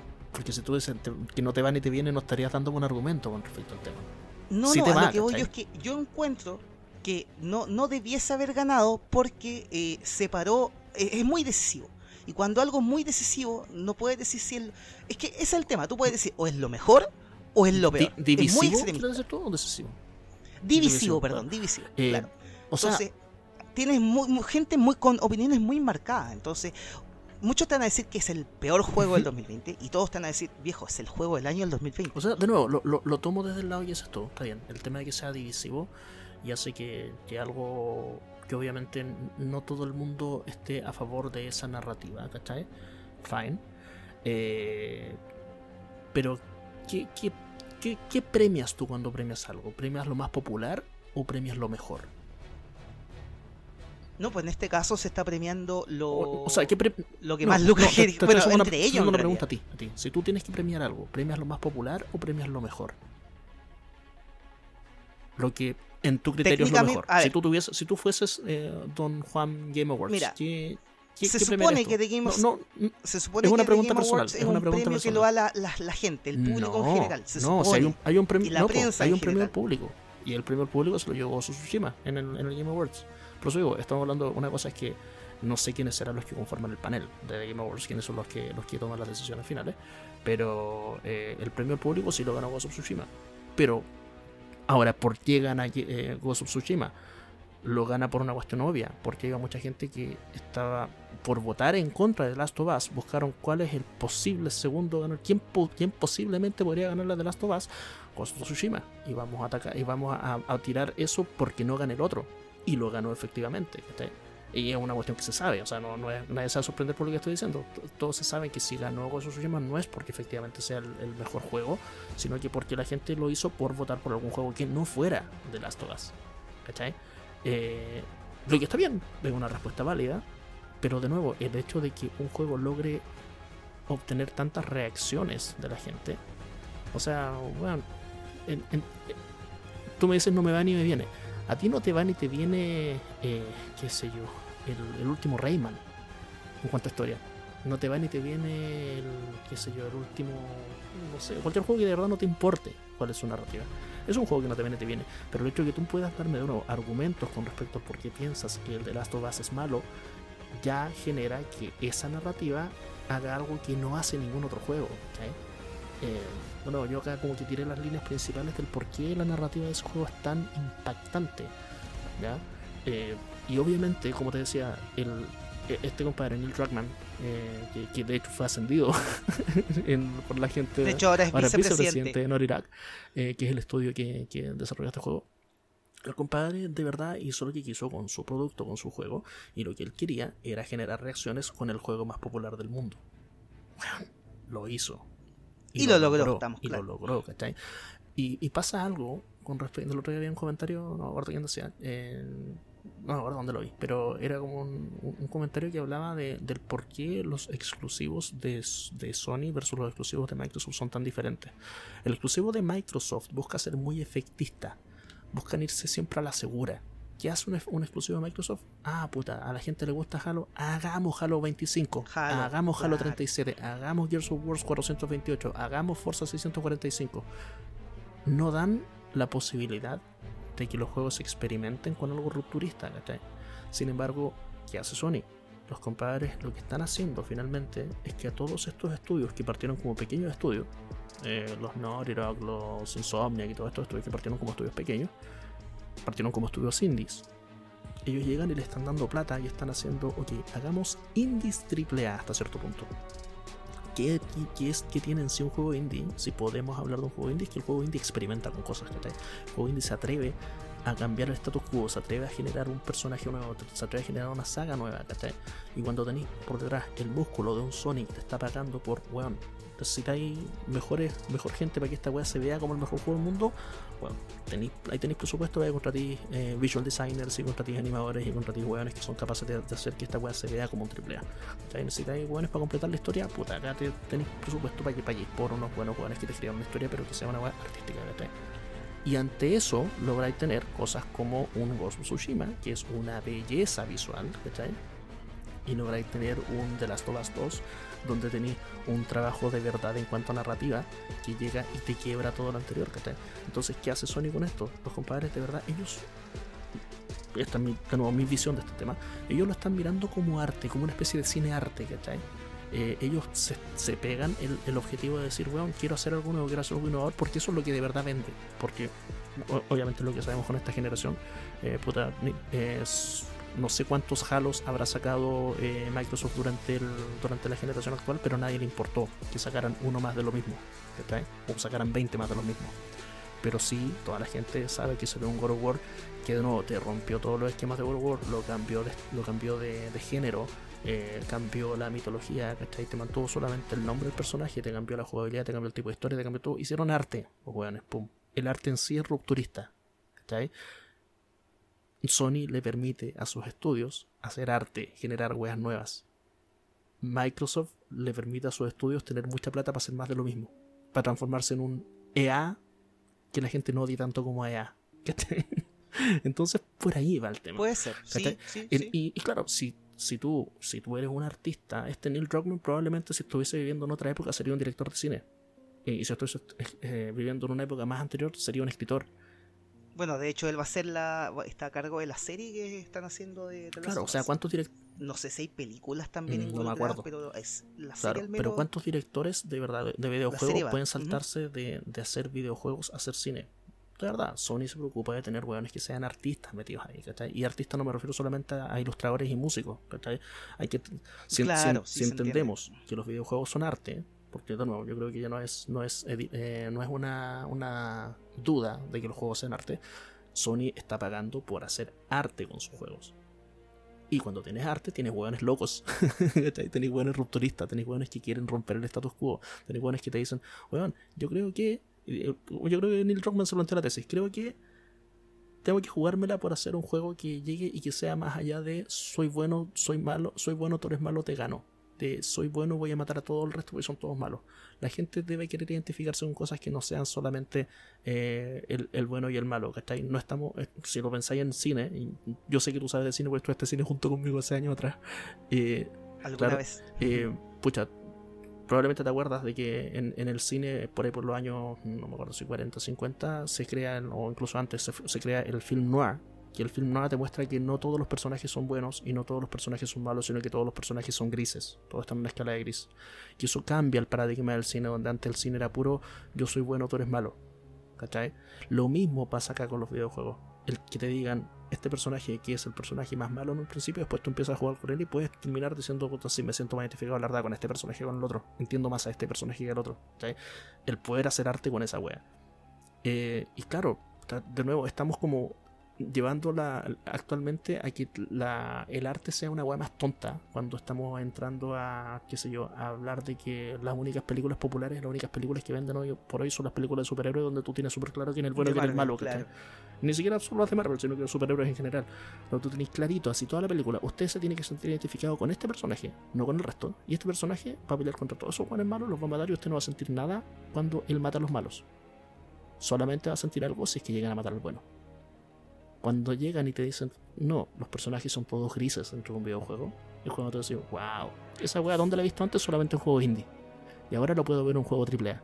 Esa es la wea que da de Last of Us Part 2. claro, y por sí. esa wea yo digo, Last of Us Part 2 sí se merece los premios. En la wea en las que se los ganó. Sí, no, interesante. Me, me gustó tu, tu punto de vista y explica de cierta forma por qué se ganó el. Yo todavía sigo considerando que no debió, debió haberlo ganado, pero igual, claro, los otros juegos que estaban en la nómina, por decirlo así, eh, no, no, tampoco tenían para Best Narrative. Estamos claros de que Claro. Final Fantasy VII Remake no va para Best Narrative, ni, ni, ni, ni siquiera en el año en que salió originalmente, Ujú.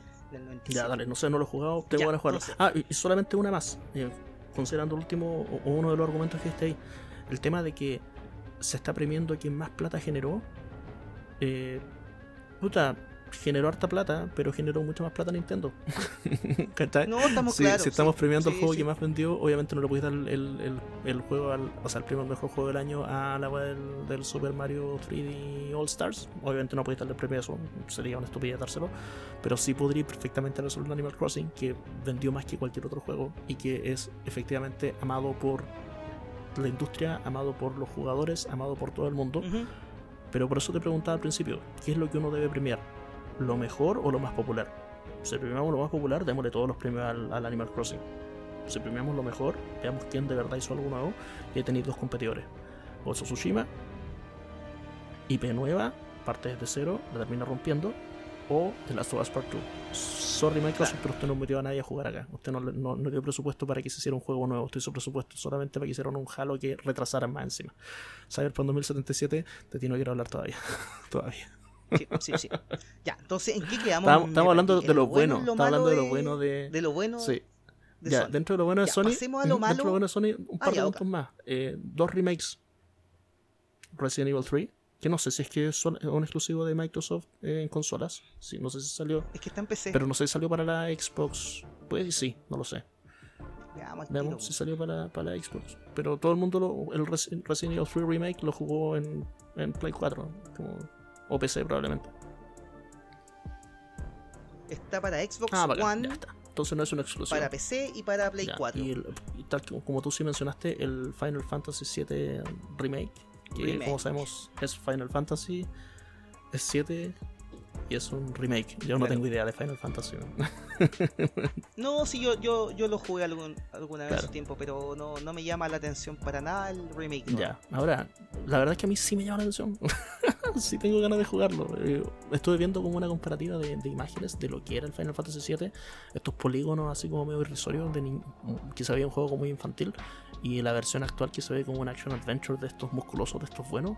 Dan ganas de jugarlo, creo yo. Al menos por una primera impresión. De a jugarlo no, no lo sé. Y el otro, el otro juego que quiero destacar, como último juego por destacar de, de la de la Play 4 todavía, es el Dreams. ¿Por qué descato el Mm, Dreams? sí, Eh, el, el- el Dreams, si usted no lo cacha, es, un, es como un Super Mario Maker, ¿cierto? Un Mario Maker, pero para todos los géneros de juego. Usted puede generar juegos ahí. Ahora, ¿qué va a generar usted con el Dreams? Puros juegos mediocres. ¿cachai? Van a ser puros juegos que van a vivir encerrados como en la plataforma de Dreams y que no los puede jugar fuera de esa plataforma. Pero, pero, pero, pero, por lo que destaco a Dreams es porque va a ser el, la, la primera plataforma en la que muchos desarrolladores de videojuegos del futuro generen cosas. ¿cachai? Me gusta esto de que. eh, algo grande va a salir o sea, de ahí. no de ahí, yo creo que no va a salir nada grande de ahí, pero va a salir gente grande de ahí, ¿cachai? En- eh, es como lo que pasó cuando en los años eh, 70, 80 nacen los primeros computadores personales. Casi toda la gente que tuvo un computador personal se transformó en programador, ¿cachai?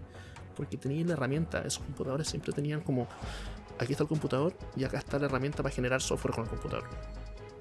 Actualmente esos software development kits ¿ya? Eh, se le entregan solamente a los estudios, ¿cachai? Y, y mucha gente, no sé, de repente el, el aprender a ocupar un, un Unreal Engine, el aprender a ocupar un, eh, ¿cómo se llama la otra grande? El Unity Engine, El eh, Unity. es una cuestión que es un poquito scary, ¿cachai? Una cuestión en la que cuesta aproximarse, cuesta llegar y decir, ah, hoy día voy a aprender a programar videojuegos. No, siento ya, ya aprendí, salí, salí armando un videojuego en, en, no sé, en 30 horas. Sin embargo, el Dreams lo que Claro. hace es facilitarte eso, ¿cachai? Y obviamente tú, al generar un juego en Dreams, no vas a terminar transformándote en un video game developer, pero sí vas a tener un primer acercamiento muy amigable a lo que significa hacer un videojuego. Y después de eso, ya entra al, al mundo real, ¿cachai? Y obviamente el funnel ahí de entre las personas que primero compren Dreams, después de esos que compren Dreams, cuántos efectivamente terminen generando un videojuego y cuántos de esos se pasen de verdad al mundo de verdad de, video, de, de desarrollo de videojuegos van a ser poquísimos. Pero esos poquísimos, de esos poquísimos, estoy seguro que van a salir buenos bacanes. Y que el año 2025, 2030, van a haber desarrolladores que cuando lo entrevisten van a decir, puta, mi primer juego lo hice en un Dreams. lo hice en Dreams. Que fue un juego como el hoyo. Claro, te recuerdo que hay un género completo de nombre MMO, que significa jugador Multi- multijugador en línea. ¿verdad?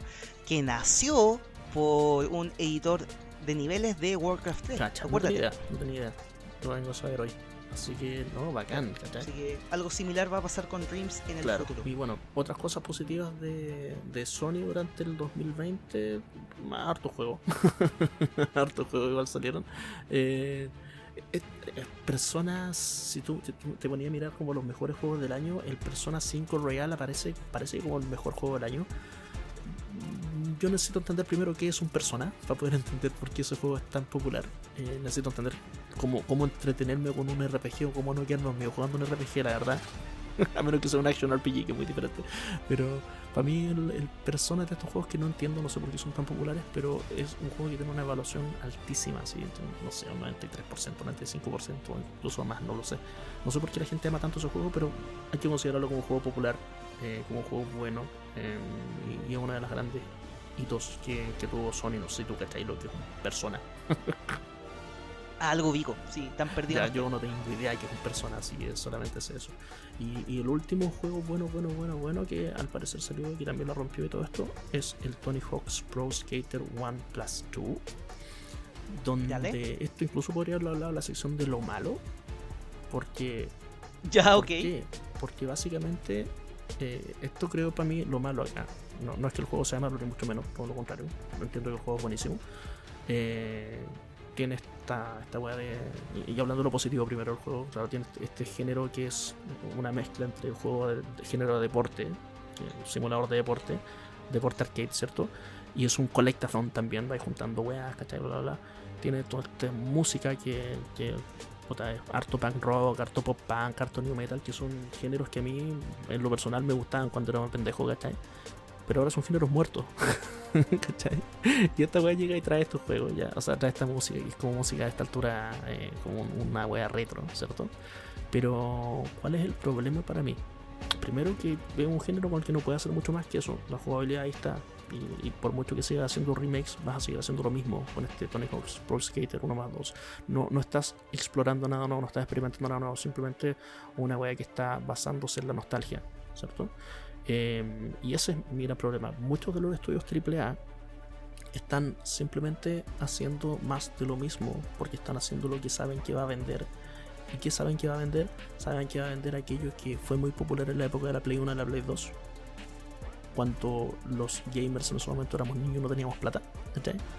Y que ahora que somos adultos podemos llegar y pagar por eso. Entonces los juegos en vez de generarte una franquicia nueva, en vez de generarte un juego nuevo, los juegos que hacen te venden un remake de un juego de hace 20 años. Eso es lo que no me gusta, No me gusta que, finalmente nos estemos basando en lo mismo que le pasa al cine, de que lo único que se hacen son remakes. No me gusta que eso hagan los estudios AAA. Por eso sí me gusta mucho la apuesta de Sony de decir, ok, en mis estudios AAA, acá tienen presupuesto para hacer weas buenas, weas artísticas, Pero que sean weas nuevas, que sean weas nuevas. que no me gusta esto de que, que tanto estudio AAA esté simplemente basándose en, una wea que, sé que vendió en su momento. Eh, no sé quiénes son los, los que hacen Tony Hawk pero finalmente en vez de hacer una franquicia nueva. De hecho, son Vicarious Visions, que son los que hicieron el, el Guitar Hero 3. claro, ¿cachai? Entonces, eso no, es lo que no me gusta de, de, de que exista esta tendencia con tus Tony Hawk Pro Skater 1 Plus 2, eh, tu Final Fantasy VII Remake, tus Resident Evil 3 Remake, ¿cachai? Eh, bacán, es válido, pero que estos sean los mejores juegos de un, año, no me gusta. Eso es lo que no me gusta, finalmente, que los mejores juegos de un año sean un montón de remakes en vez de que sean franquicias originales. Lo mismo va a pasar con el, otro año cuando hablemos de que el, el, Souls, ¿cómo se llama el Souls nuevo? El de el, Demon Souls, sea uno de los juegos del año que efectivamente lo va a hacer. De nuevo, el que tanto remake sea el juego del año, eso no me gusta. Pero bueno, eh, positivo.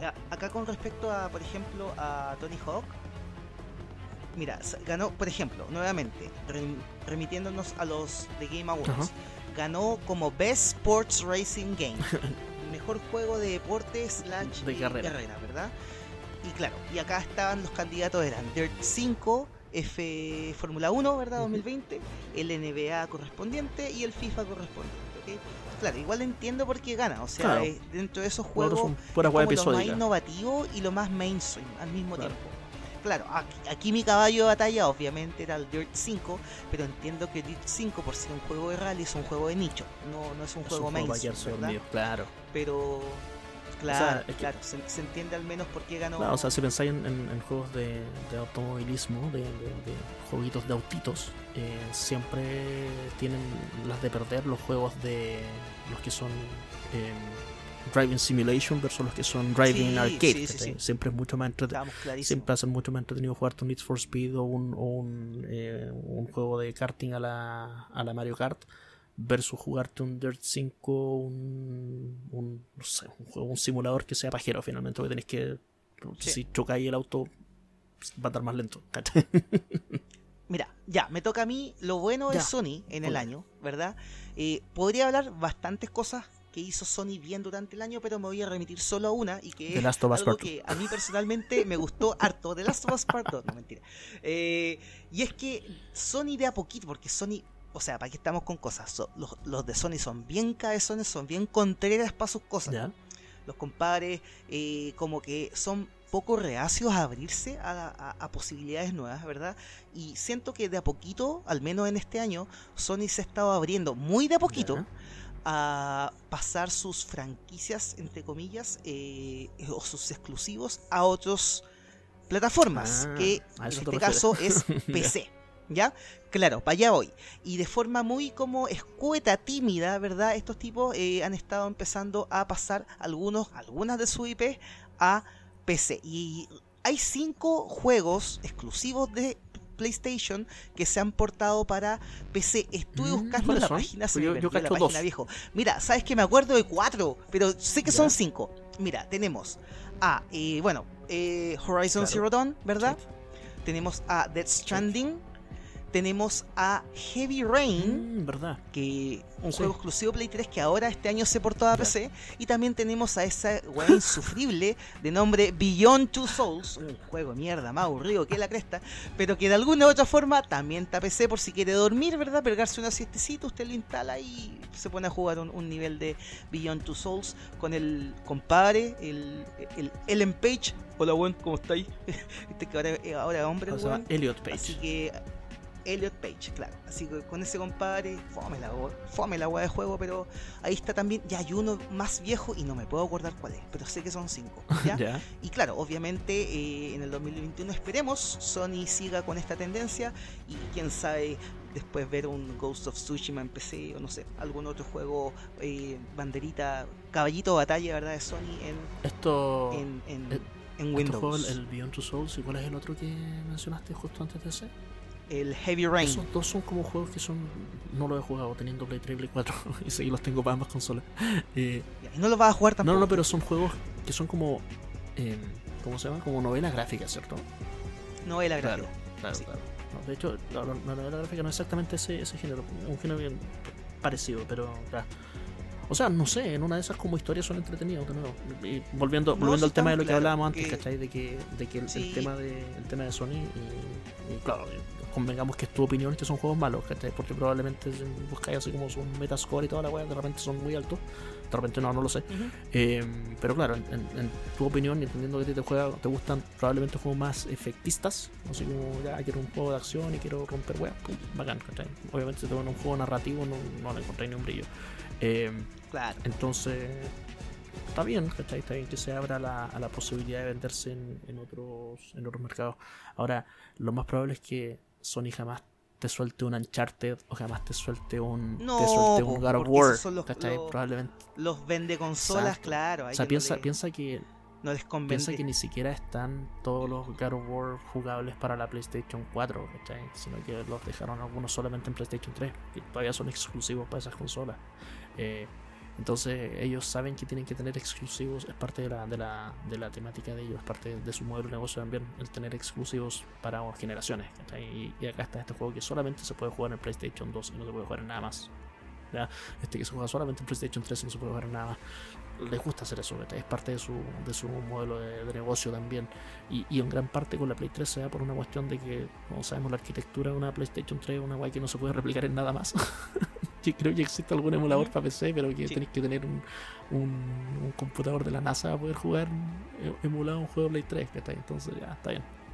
Eh, pero sí me gusta un poquito eso, el tema de que se vayan abriendo a, a- a- a vender algunas de sus, de sus IPs en otras consolas, en otros mercados. Pero son más cerrados que la cresta. Ya, pues, y que. Mira, y ahora que estamos hablando de PC, pasemos al apartado PC, pasemos con las cosas malas de PC en el 2020. ¿Tú tienes algún, alguna crítica por ahí o no? Mirar si es que tengo alguna crítica. O sea, Porque para mí mi, tengo mi una. gran crítica, eh, y esto es como, no, no o sea, si estamos hablando contra PC, es como hablar contra nadie en particular, que estamos hablando contra todo el mundo. Pero mi gran crítica es que para poder jugar juegos buenos en PC, existe esta mentalidad del PC Master Race, donde la gracia del PC Master Race es que nunca vas a poder tener un, un computador lo suficientemente bueno para jugar algo. ¿cachai? Y siempre vas a tener un computador solamente suficientemente bueno para correr algo, pero no para jugarlo en toda su gloria y majestad. ¿cachai? Eh, Y de hecho, y aún teniendo todos los requisitos Claro. que te pide el juego, aún así, van a haber y errores, van a haber problemas. y eso es lo otro, estamos hablando de una falta de compatibilidad y todo lo demás que puta, no sabemos todos. po. Cuando queréis jugar un juego en PC, eh, llegáis, lo descargaste, lo compraste, lo que sea, lo pusiste en el, el- el juego ahí, pum, y te viene un update inmediato que termina el update y no es como un update de una Play 4 donde el update termina, se, se actualiza y a jugar. Acá termina el update y la weá quedó menos compatible de como estaba antes. ¿cachai? Claro, ya, ya no te funciona Claro. el control con el que jugabas siempre. Exacto, hay un exacto, montón de otras claro, cosas, problemas que te que, trae. que ya no se ve claro. tan bonito como se ve antes, o se puede más bonito, pero se, pero se te corta, ¿cachai? Entonces, e- eso, ese Mira, es yo mi el otro problema día con estaba jugando. Comencé a jugar, de hecho, el Detroit Become Human. Become Ya. Human. Y resulta de que es compatible con tarjetas gráficas que tengan Vulkan. Ya. Entonces me tuve que bajar un parche porque mi, mi tarjeta no es compatible con Vulkan, me bajé el Mm. parche. Eh, lo instalé y claro, el juego ahora me corre bien, pero después Windows me corría mal. ¿Por qué? Porque tuve que... Anda, es un, es un- un Es cacho, un cacho que tiene que Entiendo todo lo que me Sí, diciendo. Para mí, para mí esa es la gran crítica, pero no, no va dirigida a nadie y no, y no es una crítica este año en particular. Para mí es una crítica y, Es una crítica Claro, de y para mí es la razón por la que yo no juego en, en PC, ¿cachai? por la que yo, yo prefiero el, el tema de descargar el juego y a jugar. Y me gusta esa inmediatez Ujú. que te da la consola. Sí. Y si el juego no está disponible en la consola, simplemente no está. Chavo, no me caliento la cabeza. No voy a buscar eh, y pasar tiempo, tiempo tratando de encontrar cómo hacer que corra bien. Si no está, no está nomás. No, no, no, no, no hay, no hay más vuelta que darle en, en el mundo de las consolas. En los PC siempre tratáis de buscar la manera rebuscada y finalmente pasáis más tiempo configurando el PC que jugando el juego. Sí, claro. Mira, en cuanto a lo malo de jugar en PC en el 2020, obviamente hay muchas críticas y la tuya eh, es una crítica que se ha venido repitiendo desde Claro. siempre. Pero hay una crítica que no es muy. No es muy. O sea, es nueva. Ya, que no es- no es tan atemporal algo como que la se mía. haya visto en el tiempo. ya. Claro, y es que, eh, bueno, fue todo lo que pasó con el tema de las tarjetas gráficas, las más potentes, ¿verdad? Y la última, eh, para ser más específicos, la, eh, la 3080 de Nvidia, ¿verdad? Que es esta monstruosidad que presentó Nvidia este año Ya. y que lo que pasó y que no había pasado los años anteriores, o bien si había pasado, nunca se había producido de forma tan como em, em, concreta, ¿verdad? O tan eh, extremista, fue que, claro, salió la tarjeta nueva y ¿qué pasó? Nadie la pudo comprar. ¿Por qué? Porque la mayoría de las bots y de las personas que realmente la compraron eran personas que tenían que ver con el tema del minado de bitcoins, de- Oh, de, de criptomonedas. Y todos los que los jugadores que querían comprarla para jugar videos, videojuegos, no pudieron al final comprar nada porque, claro, se acaparó el, el- el- mercado, ¿verdad? En cuanto a lo, el tema de la criptomoneda. Así que yo creo que esto de aquí en adelante va a ir en peor, eh, en, en- en- en baja, porque no creo que, que de alguna u otra forma se, se le dé solución a esto. Yo creo que a medida que más eh, vayan saliendo tarjetas gráficas más potentes, obviamente eh, el, el- el mercado va a ir acaparando todo esto. Bueno, se, entiende lo- que quiero decir, ¿verdad? Eh, Sí, se entiende caleta. demanda, entiende oferta, demanda. O sea, es que, Eh. pucha, obviamente quienes están metidos en el minado de Bitcoin, y, por lo general, o sea, te, te explico cómo funciona el minado de Bitcoin, así como, soy como un tema aparte, pero tú tienes como dos maneras de minar Claro. Bitcoin.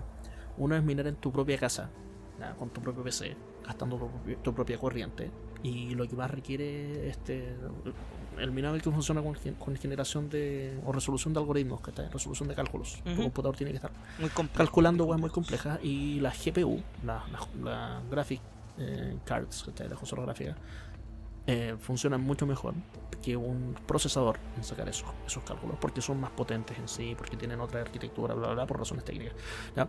Entonces, obviamente, te conviene minar así. O sea, si quieres minar desde tu casa, te conviene comprar una, una tarjeta gráfica muy potente.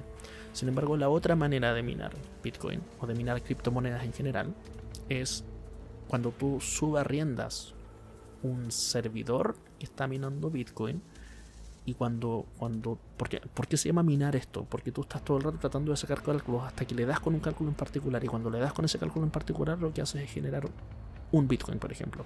Y ese un Bitcoin es mucha, mucha plata en el mundo real. Entonces lo que tú haces es como subarrendar parte del procesamiento que hace algún servidor en alguna parte del mundo, donde tiene básicamente una granja de tarjetas de, de video, donde está con una cantidad de procesamiento impactante, ¿cachai? Y donde esa weá lo que hace donde, es... claro, tienen, hay, hay una pieza con una tem- temperatura más o menos de como 50 grados Celsius y hay como 8000 ventiladores para poder disipar todo el calor que producen todos estos computadores funcionando al Son galpones viejos. muy son galpones, no son, Claro. no son piezas, son galpones, ¿cachai? gigantescos. Entonces, cuando tú llegas y subarrendas a esos buenos, obviamente esos buenos que ya están en el negocio del tema, ellos van a ser los primeros que van a ir a, a comprarse las tarjetas gráficas. Ni siquiera la gente que se lo está comprando para en su propia casa No, yo, Yu, voy a llegar y en mi PC voy a comprar una tarjeta gráfica solamente para minar Bitcoin porque no me interesa jugar, sino que me interesa minar Bitcoin. No, ni siquiera son, son las personas individuales. Los que están comprando todas esas tarjetas gráficas son todas esas empresas medio shady, medio, medio ocultas, que, que te venden por internet el servicio de poder minar criptomoneda a tu nombre, ¿cachai? Y que obviamente te, te, reparten una parte del share de lo que encuentran cuando ellos obviamente encuentran oro, cuando encuentran un Bitcoin.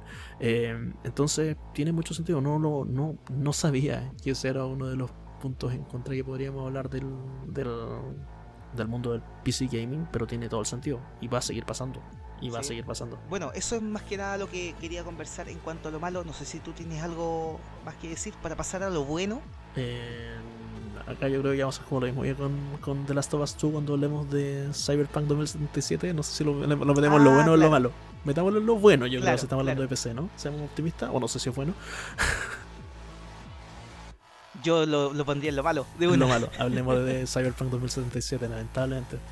Ya, a ver, ¿qué es lo que pasó con Cyberpunk 2067? A ver, yo siempre he dicho acá en el podcast, eh, y tú también lo, lo, has dicho a modo de broma, pero obviamente se entiende, de que claro, nosotros somos como estos gamers tatitas, ya que ya eh, hemos visto de todo, ya nadie nos hace tonto y bla bla bla, pero debo hacer un mea culpa y reconocer de que con Cyberpunk 2077 caí redondito, compadre. Viejo, viejo, el mea culpa es compartido. Yo también me la compré completa. Y, creo que ese mea culpa compartido lo tenemos compartido toda la comunidad gaming del universo. Sí, todos, yo creo, todos yo le teníamos por eso mucha fe. Esta cosa. Todos le teníamos mucha fe. Si no importa si somos PC gamer, si somos console gamer, claro. si, si lo esperábamos jugar en, en, en Play, si lo esperábamos jugar en Xbox.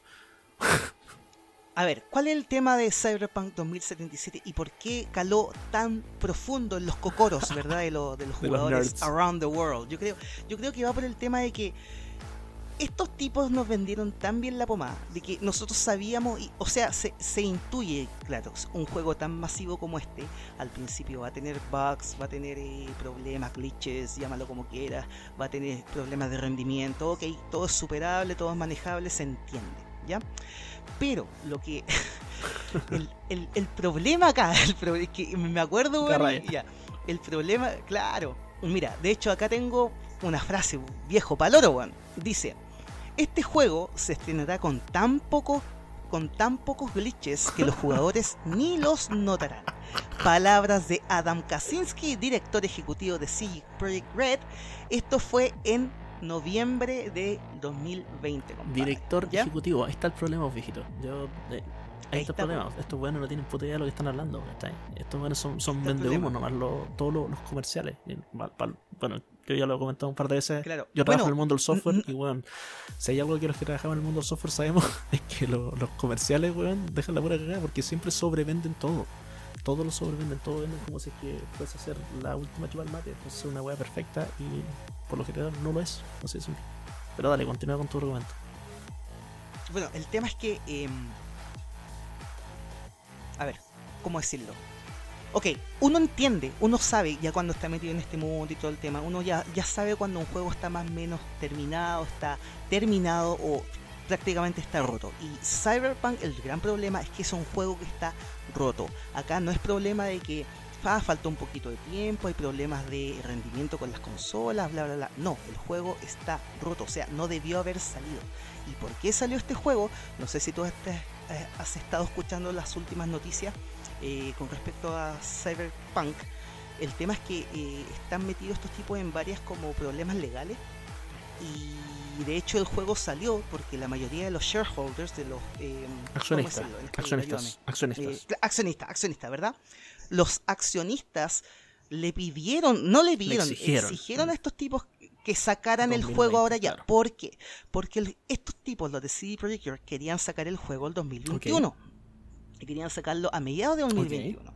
Y los shareholders le dijeron, viejo, ustedes están del 2012, 2012 haciendo el juego. Claro. GTA, si no me equivoco, GTA San Andreas del 2012. 2013, por ahí. El, el, Entonces, el GTA V como el 2013, ¿no? ¿O, estoy confundido? 2013, claro. GTA V. Claro, San, San, efectivamente. déjame, déjame cachar. Voy a, voy a googlear. Voy a googlear. Continúa. La primera vez que este juego se promocionó, se, se habló de este juego fue en el 2012. O sea que desde ese tiempo ya estaba en, llámalo preproducción, producción de lo mismo. GTA Estaba pensado, estaba GTA planeado. V es del 2013. Y, y 2013. GTA V ha estado Sí. presente en tres generaciones de consolas. GTA V va, va a tener Entonces, nuevo- nuevos 2013 contenidos el otro año. son- claro, 2013, ¿cuánto es hasta ahora? Luego ¿Siete estamos hablando de una generación completa de videojuegos. Siete años duró una generación de videojuegos. Es un juego que estaba, que estaba pensado para la Play un 4. juego. Mira, entonces, ¿cuál es el problema? Claro, tú ves cómo sale Cyberpunk 2077, entonces que te digan que es un problema, no es que faltó tiempo, es que faltó esto otro. No, compadre. El juego está todavía no está terminado, no debiste por qué haberlo sacado y lo sacaste igual. Da lo mismo porque lo sacaste, da lo mismo la excusa, lo sacaste y lo vendiste como un juego AAA terminado. Como el mejor juego de la juego historia, po, AAA, ni terminado. Y de hecho, ahora los- las últimas versiones que están saliendo del juego están saliendo con un anuncio. De hecho, lo tenía acá. dame. Un segundito, tenía acá la página. Pum, pum, pum, pum, un segundito. No, esta no era. Mm, Mientras tanto, para rellenar, eh, debo decir que yo cuando estaba hablando de las cosas malas de Sony en un inicio, cuando estaba preparando las notas para el show, dije, puta, tengo que hablar de lo penca que fue Cyberpunk en, Sony, en PlayStation 4. Pero después dije, no, pues, la verdad es que esto no es un problema de Sony, porque puta, Sony su pega súper bien en esta wea. Ellos llegaron y les pasaron un juego, acá está. Se, me acuerdo se reclamó mucho con respecto al por qué Sony no frenó la salida del juego. Y es porque Sony no tiene por qué frenar por calidad de jugabilidad. Ellos lo que tienen que hacer es sus pruebas antes de que el juego sea lanzado en su, en su, en su plataforma para vender. Eh, tienen que preocuparse de que el juego no tenga código malicioso, de que el juego no interfiera, no sé, por reglas de, de que esté mal evaluado y si es que el juego, no sé, si es un juego que está evaluado como para niños, la wea muestre sexo, por ejemplo. Esas son cosas que tienen que frenar un, un testing previo al, al lanzamiento de un juego. Pero lo que hizo Sony fue decir, ok, cumple con todo, ahí está. ¿Cachai? No es. Mira, de hecho acá, acá lo tengo, mira, Cyberpunk 2077 ahora tiene una advertencia de problemas de rendimiento en Xbox One dentro de Microsoft Store. Uy, Claro, entonces, el tema es que, el, bueno, a lo, a lo que iba, el juego salió porque los accionistas le pidieron a CD Projekt Red que sacara el juego de una vez por todas. Ya no podía, ya no había más plazo para seguir haciendo el juego. CD Projekt saca el juego, obviamente el juego está roto, no, no está terminado, ¿verdad? Su- Sujeto a esto que está pasando. En la PlayStation Store, CD Projekt Red les dice a la gente, ¿saben qué? Miren, estamos conscientes que el juego tiene problemas, bla, bla, bla. Lo que vamos a hacer es que vamos a ver alguna forma de devolverles el dinero o bien que con ese dinero compren alguna otra cosa más. Y todo esto sin preguntarle nada a eso, eso Sony. lo dijeron por y su Sony dijo, oye, claro. ¿y qué pasó acá, viejo? ¿Qué weá? Así como... En las políticas Ya, de, la- mí- en las políticas de reembolso, acá. en las políticas de reembolso de Sony y de Microsoft, de hecho también, no está el que tú puedes devolver un juego porque no te gustó. Ese es el gran problema. Eh, si, si es que fuese parte de las políticas de devolución de Sony, quiero devolver un juego porque no me gustó, eh, fine. ¿cachai? Quiero devolver un juego porque está roto, fine. No es parte de las razones por las que tú puedas devolver un juego. ¿Ya? Eh, y, y puta, lamentable, pero como que inventaron reglas, inventaron de que la gente de Sony te iba a devolver tu plata cuando nunca fue algo que estaba que era parte del contrato, ¿cachai? Que no es parte de los Claro, términos de hecho, ese fue el motivo por el cual Sony sacó al, al- al juego de la, de la PlayStation ¿Y tú cachai por qué Microsoft no lo sacó? No Porque. Microsoft in- invirtió muchísima plata en este juego. Microsoft invirtió mucha plata en, en Cyberpunk 2077. De hecho, el, el presupuesto de Cyberpunk 2077 es de un billón de dólares. One billion dollars. No tenía idea que. One billion dollars. Claro. Weón, ¿vos cachai cuánto es un peso chileno? Son. Oh, la. Eh, No, en, serio. Estamos hablando de eh, un millón de millones de dólares, creo una wea así. Weón, la cagó. Eh, no, mil millones, mil millones de La dólares. No sé, weón. Qué horror. Qué horror. Ahora, lo, lo más interesante de todo es que, por ejemplo, ayer estaba viendo un video de un compadre que comparaba eh, GTA San Andreas, San Andreas. GTA San Andreas con Cyberpunk 2077. Y aquí se ve que el juego ni siquiera son problemas de bugs, de glitches, de nada. El juego no está terminado, punto. Ya, entonces, ¿Qué pasa si tú vas en el auto y atropellas a una persona? Entonces, listo, vas en tu auto, atropellas a una persona, ¿verdad? Se te agrega una estrellita a tu contador de, de felonía. La persona dice, ¡Oh! ¿Ya? Y- Exacto, ya. ¿Qué es lo que pasa? De partida, el juego calcula una ruta y de alguna calle que hay alrededor llega una ambulancia. Ok. Tiene un recorrido, ¿verdad? Lle- Llega la ambulancia. La ambulancia se estaciona cerca es San Andrés, ¿cierto? el perímetro donde está Ya. San Andreas, San Andreas de PlayStation Sí. 2. ¿Ya?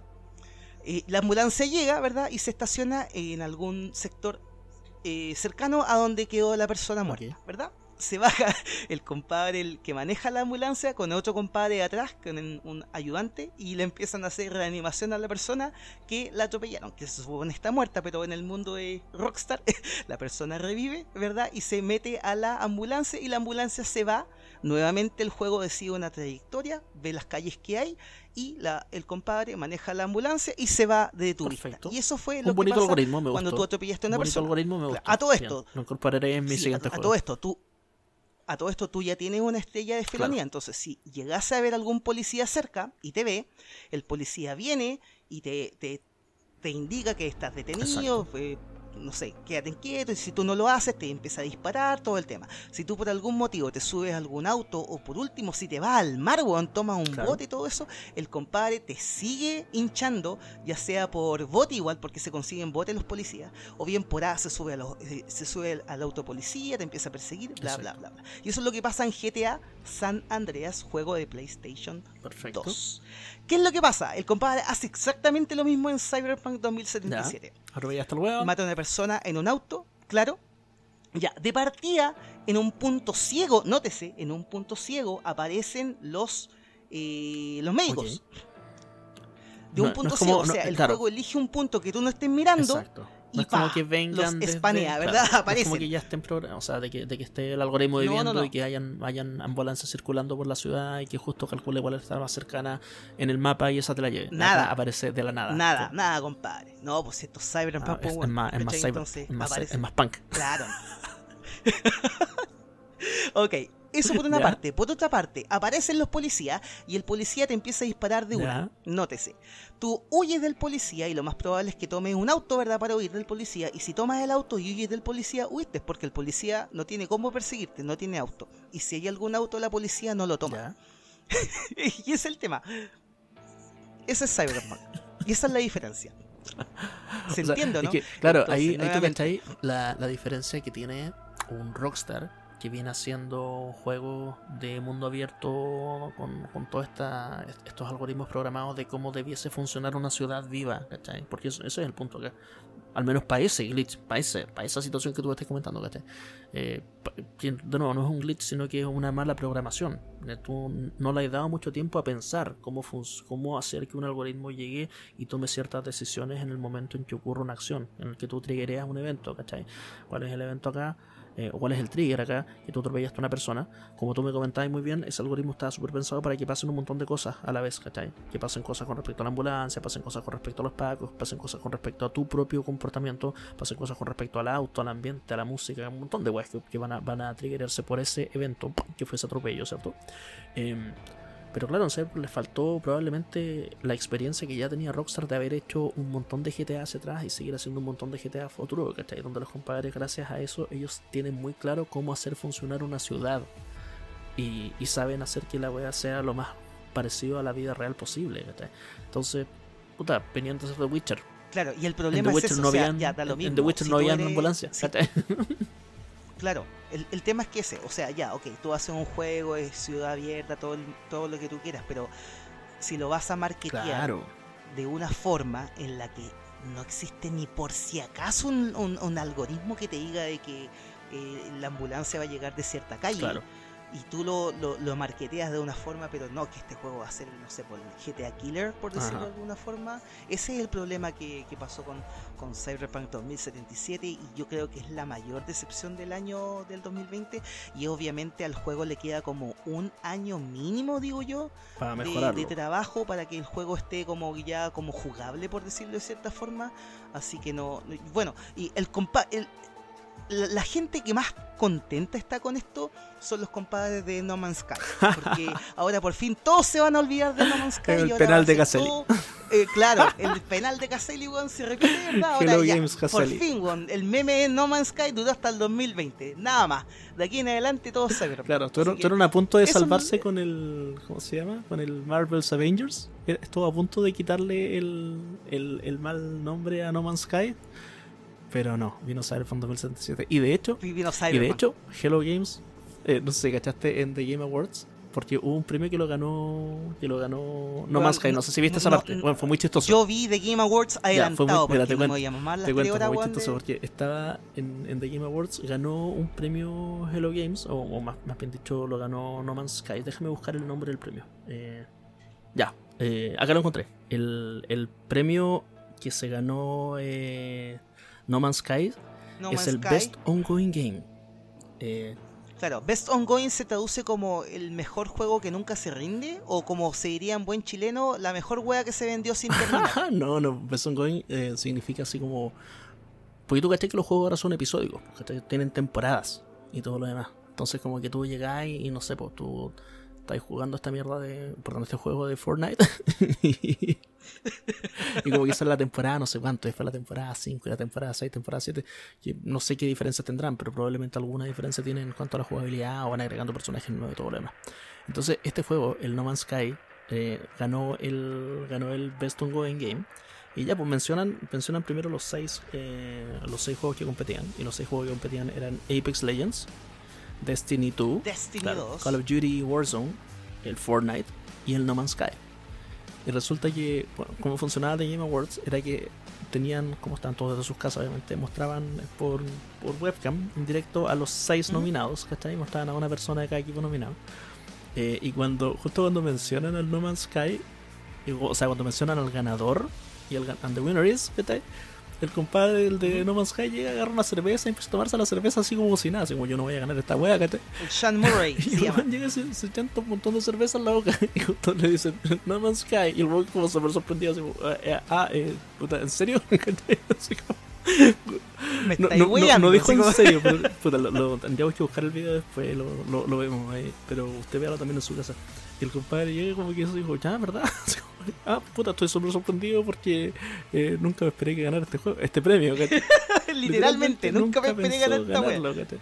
Eh, y de hecho, el, el No Man's Sky eh, también estaba nominado para, por ejemplo, el Best Community Support. eh, donde lo ganó el Fall Guys, ¿cachai?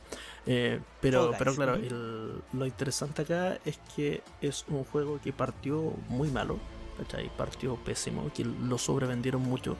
No lo sobrevendieron por 7 años, ya que esa es la gran diferencia. Eh, y Hello Games es un estudio ínfimo en comparación con lo que ya es CD Projekt Red. Y recordemos que CD Projekt en sí es una wea gigantesca que tiene GOG y todas las otras cuestiones. Eh, entonces, claro, Hello Games es un estudio chiquitísimo, muy indie. Llegan y te, y te venden, weón, te vamos a hacer el mejor juego de la historia. Acá está, ¡pum! Y cuando lo lanzan es como, "Cue, cue, cue, cue".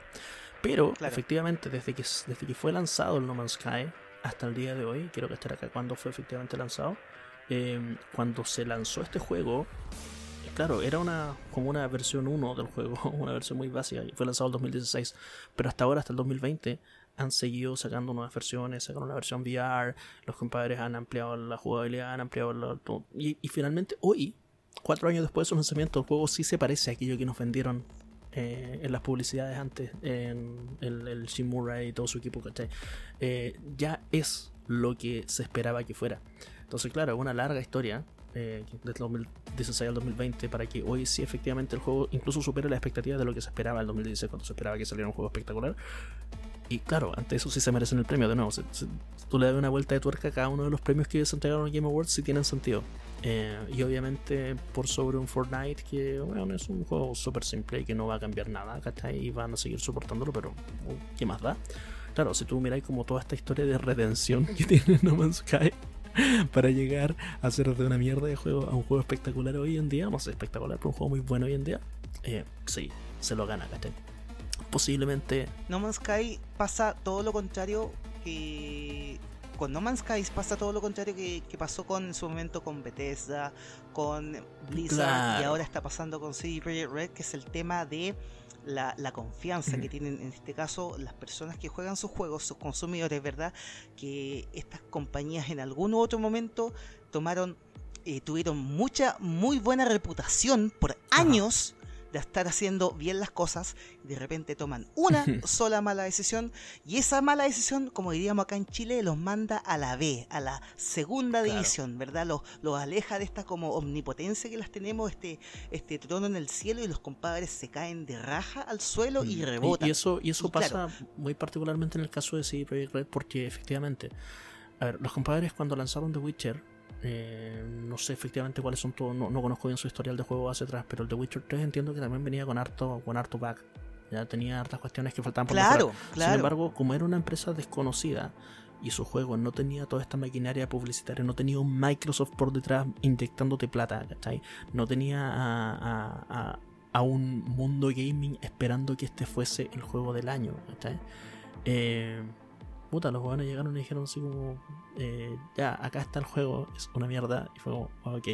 Ahora, lo, otro que quería mencionar con respecto a, No Man's, no Man's Sky, perdón, a, Cyberpunk 2077 es que los compadres muy estratégicamente lanzaron el juego como dos días antes del The Game Awards.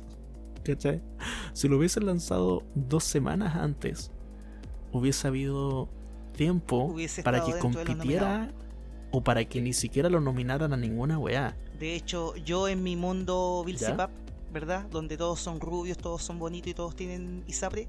Eh, yo en mi mundo pensé que, claro, iban a, iban a lanzar Cyberpunk y le, iba a ganar el trono a mejor juego del año. Sí, lo sé, lo, me acuerdo que lo mencionaste hace un par de meses, que, ese era tu sueño, tu sueño húmedo. Claro. Que eso ocurriera y, claro, que no ganara eh, The Last of Us Part 2 tu caballito de batalla sí o sí era The Last of Us, perdón, era, Cyberpunk, Y, y, nunca fue, lamentable. Nunca fue, compadre, nunca fue. Y nunca será tampoco como se ve el tema, o al menos de aquí a dos años más vamos a ver qué onda claro. con, Cyberpunk. Cyberpunk, muy, muy poco, poco Cyberpunk tenía el Cyberpunk. Claro. Mira, yo tengo otra. Bueno, lo, lo bueno de PC. Lo bueno de PC en 2020. Yo, tengo tres casi callado, porque tú, tú, eres el PC gamer acá. Yo sé re poquito de. No, sí, me puede ayudar algo. Mira, de forma bien, bien rapidita, ¿verdad? Concisa. Lo bueno de PC en el 2020, según yo, se dio en tres ámbitos. El primero es que, obviamente, esto también pasa en consola, pero en PC eh, siempre lleva la, vanguardia y PC siempre es el que se va a ir eh, va a ir dando la pauta a las consolas para ir haciendo esto, ¿verdad? Me refiero al tema de la realidad virtual, el VR, por fin ya estamos en una época en que esto al parecer se viene con todo eh, la tecnología obviamente está todavía en, en, proemos, ¿verdad? Está ahí siendo testeada, pero está diciendo que el 2021 el tema de VR va a ser bastante más va a estar más presente de lo que se vio en el 2020 y en el 2020 ya de hecho ya se vieron varias cosas interesantes con VR tú ya nos mencionaste por ahí está el juego este de Rose Squadrons, eh, Star Wars. Eh, ajá y bueno, y el gran, grandísimo de todos, el Alex. El Half-Life.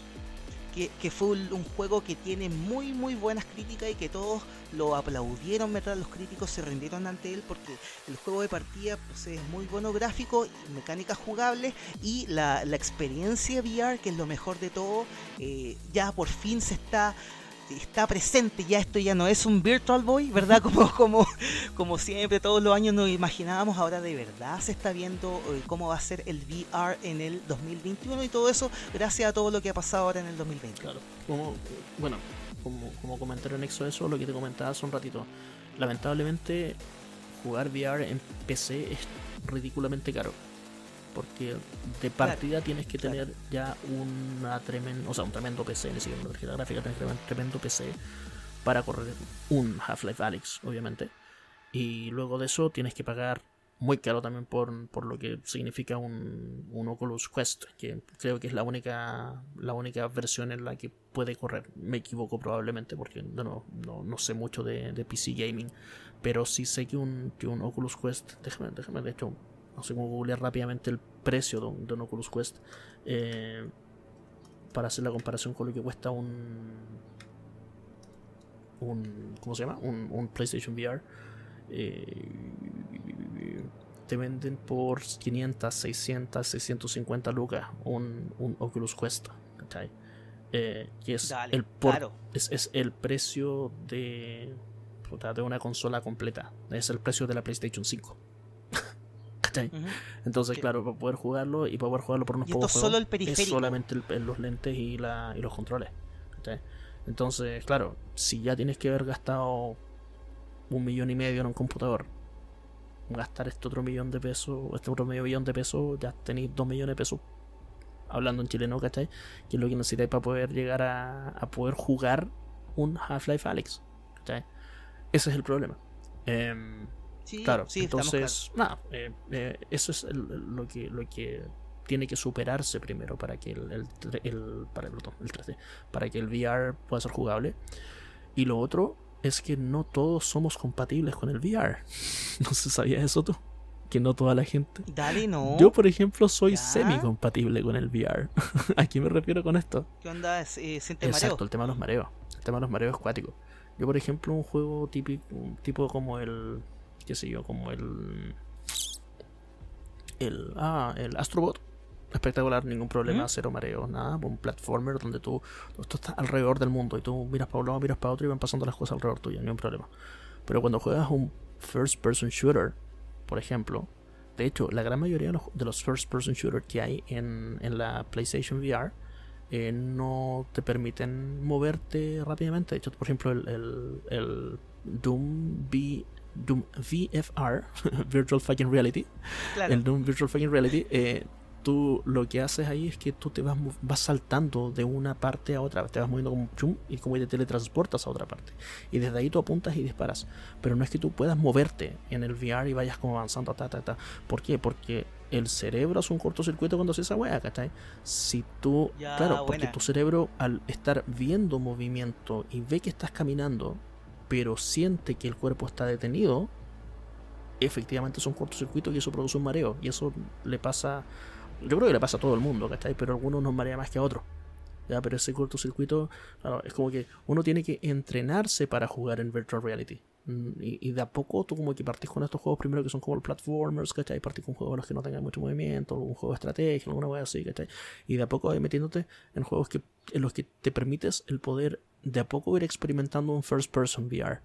Em, y eventualmente tu cuerpo debiese poder acostumbrarse a poder jugar en una realidad virtual. Entonces ese es el problema que tiene el VR. Es una weá que es cara, uno. Y segundo, como te decía, la compatibilidad no es ni siquiera por el PC o por la consola, es por los humanos. No todos los humanos somos 100% compatibles con el VR. Y según dicen El los problema del usuario. Según dicen los entendidos, efectivamente uno podría entrenarse para poder soportar un first person shooter. Pero si hoy, por ejemplo, a mí me hacen jugar. Por ejemplo, yo no puedo jugar Resident Evil 7, eh, que está en VR. Oh, Yo no lo puedo jugar. ah, No sé cómo es, que no lo he instalado. eh, pero si es que tienes movimiento directo en el que tú puedas llegar y caminar y toda la weá, no puedes porque tu cerebro hace cortocircuito cuando, cuando en el mundo virtual estás caminando, pero en el mundo real estás sentado, ¿cachai? O parado. Entonces, esa es el otro- la otra barrera de entrada gigante que tiene la realidad virtual. Y obviamente, bueno, va a llegar el punto en que logren hacer, logren experimentar y llegar a hacer una tecnología en la que efectivamente tengas un porcentaje muy bajo de personas que se marean. O logren hacer una hueá más inocua en la cual tu cerebro no se vaya a la chucha porque es porque está recibiendo señales mixtas. ¿cachai? Van a lograr hacer algo. Eh, cuando lo logren, la realidad virtual va a ser espectacular. Por ahora es muy buena, es espectacular, pero te permite solamente jugar pocos ratos. Porque después de un buen rato tú como que empezás a respirar, te cansás y te agota. Es bacán, weón, es bacán, es bacán, es bacán. No, no estoy diciendo con esto si usted está así como en, eh, en- entre comprarse uno, un, un PlayStation VR o un Oculus Rift, no piense por lo llegado a decir que no se lo debería comprar, cómpreselo igual, weón, porque de verdad es, va- vas a tener experiencias muy, muy buenas jugando. Eh, weón, es la cagada tener, poder jugar en, en realidad virtual. Es de verdad una weá impresionante y, parte del sueño de todo gamer el poder estar en un mundo eh, que no sea el mundo real y, y olvidarte por completo del mundo real mientras estás jugando. ¿cachai? La inmersión que lográis con esta cuestión es otra cosa. Pero de nuevo está ese problema de compatibilidad del hardware de algunos. El problema no es la interfaz, el problema es es, la capa usuario. 8, como decimos los informáticos. La, Claro. capa 8 que, la capa 8 es la que está entre el teclado y el asiento. Sí. Ah, claro, ese es el problema. Está tu teclado de corazón. Ya mira, lo, lo otro bueno de, de- de PC en el 2020 se da en el sentido de las tarjetas gráficas modernas y los discos SSD, ¿verdad? Que cambiaron bastante, cambiaron para bien, digo, eh, cómo, cómo, cómo vivimos el, mundo gaming, tanto en consolas como en PC. Eh, cuando digo las tarjetas gráficas modernas, no estoy hablando de la última 3080, ¿verdad? Que sacó Nvidia, sino que hay tarjetas gráficas que son bastante menores, menos potentes, pero viejo, puedes jugar prácticamente casi todo, no sé, con una 1060 que es una tarjeta muy muy muy baratita y básica, puedes jugar juegos hasta el 2018 sin problema, obviamente no a full, pero de que se pueden jugar, se pueden jugar.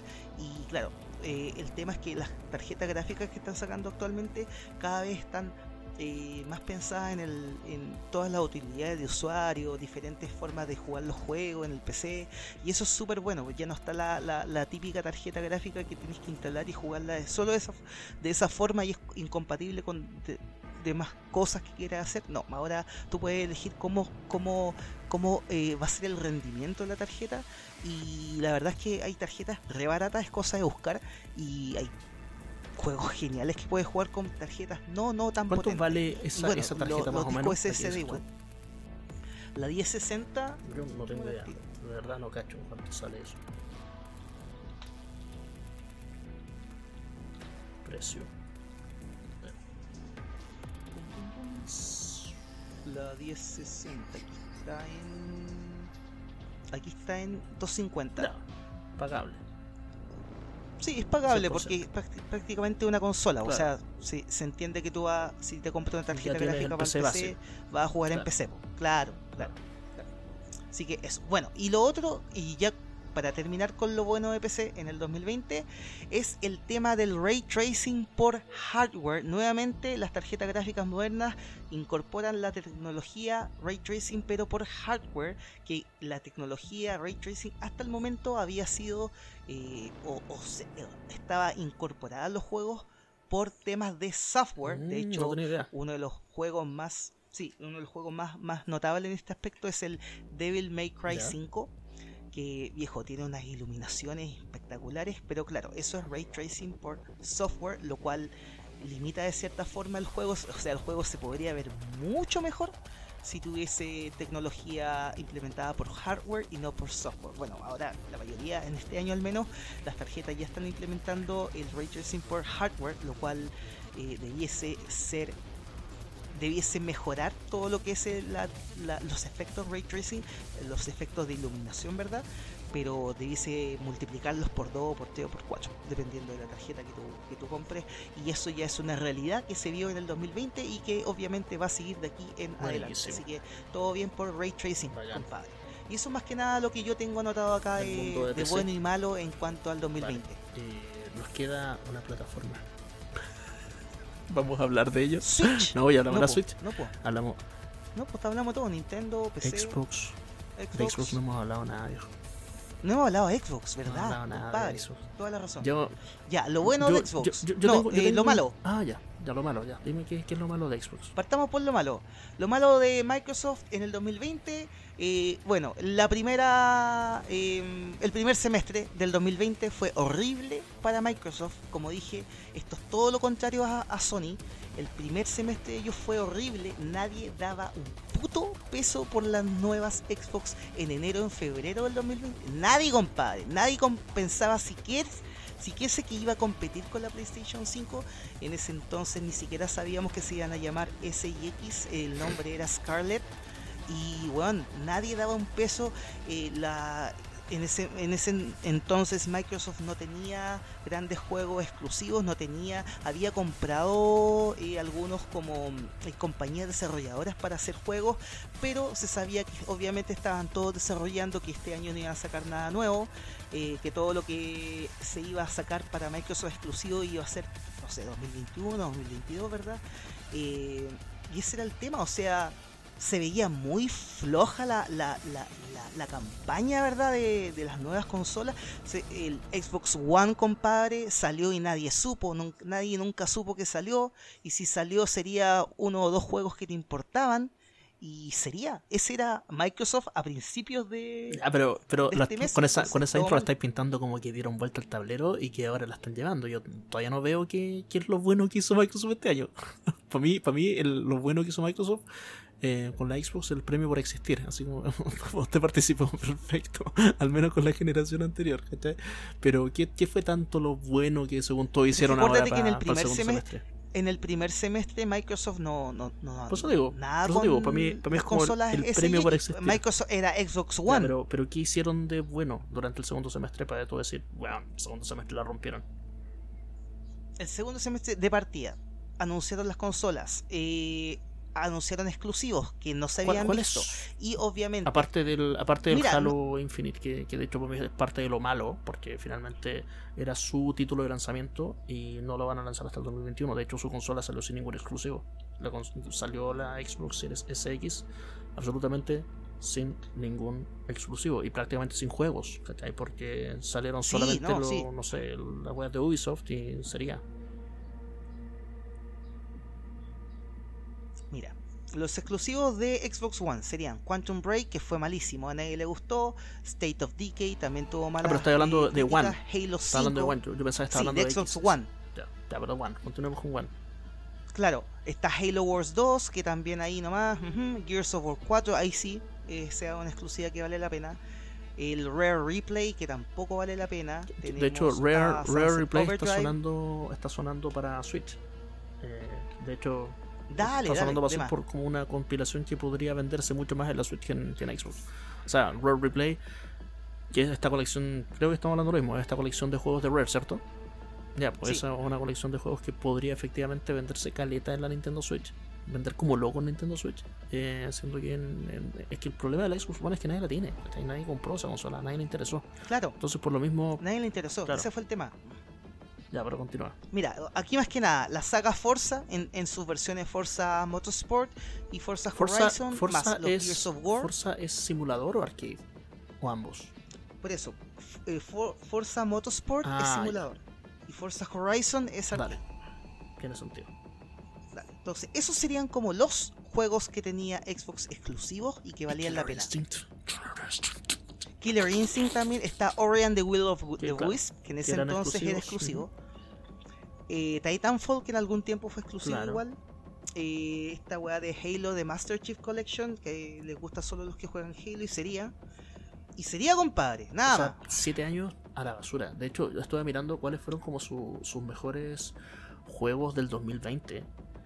Y si tú te vayas, si te vayas a Metacritic y miráis los Best Games of the Year Xbox eh, One 2020, el juego que tiene el, el mejor puntaje es el Dragon Quest XCS Echoes of an Elusive Age Definitive Edition, que es un juego que está en todo, que lo puedes jugar en tu microondas, ¿cachai? Y que es un, un Definitive Edition, claramente es como un, una- un, un remasticado de algún Dragon Quest. Claro, y es un Dragon Quest. ¿cachai? O sea, puta, ya está bien, todo bien con la gente a los que le gustan estos RPGs, ¿cachai? Pero, bueno, es un Dragon Quest.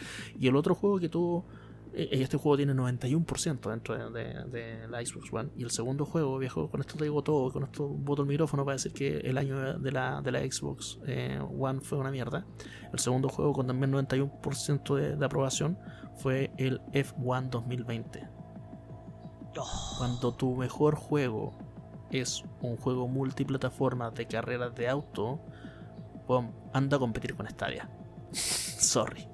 Claro, Esperando. claro. No, pero eh, ya, pero eso, eso fue lo que pasó con Microsoft en la primera, en el primer semestre del 2020. Y estoy totalmente de acuerdo. Pero no, todavía estoy en el esperando qué fue lo que hizo el semestre- segundo semestre para romperla, porque todavía no cacho. Estoy... Pero acuérdate del Game Pass, pues viejo. Ya, pero es que el Game Pass existe, ha existido todo el tiempo. Sí, pues existía, existía antes, Sí. estamos claros.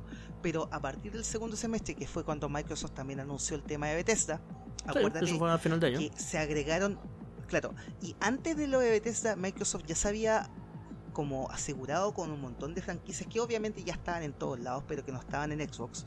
Y los compadres ya habían comprado un montón de juegos para agregarlos a la Xbox Game Pass. Y claro, con lo de Bethesda ya agregaron un montón más de juegos y con eso fue, eso fue la movida que de alguna u otra forma le ayudó a Microsoft para que de alguna forma la gente lo, eh, supiera que existían, porque insisto, nadie nunca compró la Xbox One, a nadie nunca le importó y la consola tenía exclusivos, poquitos, pero tenía pero la gente tampoco era algo que vendiera consolas, pero al momento de agregar todos estos juegos a la Game Boy, a la, Xbox Game Pass, eh, ahí fue como que la gente... Ah, si queremos, si queremos hablar de algo malo de, Xbox, son los hueones que le ponen nombre a las consolas, No, no podí, no podí oh, tener una consola que se llame Xbox, ya es difícil de pronunciar en el idioma original, no es que nosotros porque no tengamos, porque la letra X no se ocupa en español prácticamente, sea difícil pronunciar a Xbox. Bueno, Xbox es pronunciable en español, sí, pero cuando después sacan una Xbox One de partida, después de, pasar del, de, Xbox, pongámosle que tenía un 1 implícito, a un 360, cuando todos esperábamos el 720 lo pasaran a One. Ok, no tiene mucho sentido, pero está bien. Y sacan dos versiones después. Sacan la versión One S y One X. Y, bueno, tú y yo hablamos inglés, S y X suenan tan igual en inglés como suenan en español. Y después de eso pasáis a una Xbox Series con un montón de S en su nombre, Xbox Series. Y más encima después le ponéis como, como apellido final, es Xbox Series X. No, me equivoqué. Este, Xbox Series S y Xbox Series X, que suenan idénticos. Y qué estupidez de nombre para esta consola. Yo alguna vez como que alababa mucho esa wea de, de, Sony. Que los buenos llegan y te hacen una PlayStation 1, 2, 3, 4, 5. Y así van a seguir por los siglos de los siglos es como la weá de los iPhones, ¿cachai? Versus la weá que hace Sony con, o sea, Microsoft con esta weá de ponerle el mismo nombre a las consolas, todas iguales, ¿cachai? Eh, ya, pero de nuevo, eso no es una crítica a, la consola, ni a su desempeño, ni a su juego, ni a nada. Es simplemente su equipo de marketing a huevo, nada. De poner ese nombre repetido un millón de veces. Sí, estamos claros, estamos claros. Así que, bueno, eso sería como lo, el, el compendio, ¿verdad? De lo que pasó con de rasgo obviamente, de lo que pasó con Microsoft en el 2020, eh, de lo, bueno y lo malo. O sea, sí, lo, bueno, lo bueno con respecto al, Game Pass, efectivamente, como dices tú, está bien. Eh, es una muy buena oferta. Eh, los jugadores Viejo, ahora se, hasta hace poquito en Navidad valía 500 pesos. El primer mes. el primer mes, El primer mes y después pasaba a ser 11 lucas, creo. claro, está bien. Así como puta, tenéis todo el músculo eh, comercial de, Microsoft por detrás para poder hacer esto, para poder irte a pérdida por varios meses, ¿cachai? Porque obviamente esos 500 pesos ni siquiera pagan el, costo de funcionamiento de los servidores el, por las 5 horas que jugué durante un mes, y que soy la persona que juega menos. Y si jugáis todo el mes, bueno, estáis a pérdida completamente. Eh, podía hacerlo, ¿cachai? Esas 11 lucas todavía estás yendo de pérdida porque no solamente estoy pagando el costo de los servidores, sino que estoy pagando por la membresía, perdón, por la por las licencias de un montón de juegos, ¿cachai? Pero aún así, vale, sale, sale a, ganada el generar más suscriptores, em, y obviamente el que compraron a Bethesda, em, a pesar de que, bueno, ha estado los mensajes ahí un poquito eh, mezclados de tu compadre, se me olvidó el nombre de tu compadre, de Phil, Spencer, entre que todavía no se sabe si es que van a salir esos juegos también para la Play 4 o no. Lo más probable es que sí, efectivamente terminen saliendo netamente por una cuestión de install base, porque probablemente igual va a haber más gente jugando en la Play 4 y porque esta gente te va a pagar 60 dólares por los juegos de los cuales te van a de la Play 5, perdón, de los cuales de esos 60 dólares te van a ganar 60 dólares menos el 30%, bueno, igual te vale la pena vender, venderle los juegos a ellos. A pesar de que posiblemente, posiblemente lo digo, porque tampoco está claro, eh, estos juegos sean efectivamente gratis para toda la gente que tenga el Game Pass que deberían serlo si, cumplen su promesa. Pero sin embargo, yo sigo creyendo que para Microsoft el negocio ya no son las consolas. Para Microsoft el negocio es simplemente Game Pass para Microsoft. Eh, ellos se están eh, lentamente bajando del negocio de las consolas y posiblemente en la siguiente generación no haya una consola de Microsoft. Posiblemente en la siguiente generación sea solamente suscripción para PCs. Eh, de hecho, se ha hablado. o sea, un mega PC armado, listo. Exacto. Y, bueno, Microsoft no vende PCs. Microsoft ha vendido un par de, las Microsoft Surface y algunas laptops, algunos o, híbridos que se nos forman en tablet, pero no vende PCs, no vende, no vende equipos GT. Entonces, efectivamente, probablemente Microsoft está apostando mucho más por eso. Está impulsando mucho el tema del cloud gaming. Eh, de a poco están empezando a vender sus juegos, varios de sus juegos en, en Switch ya, entonces obviamente es factible. Espero que no lo sea, espero que no pase, ¿cachai? Pero si tienen una generación de consolas tan mala como la Xbox One en la Xbox Series, eh, el peor escenario es que efectivamente se retiren del mundo las consolas.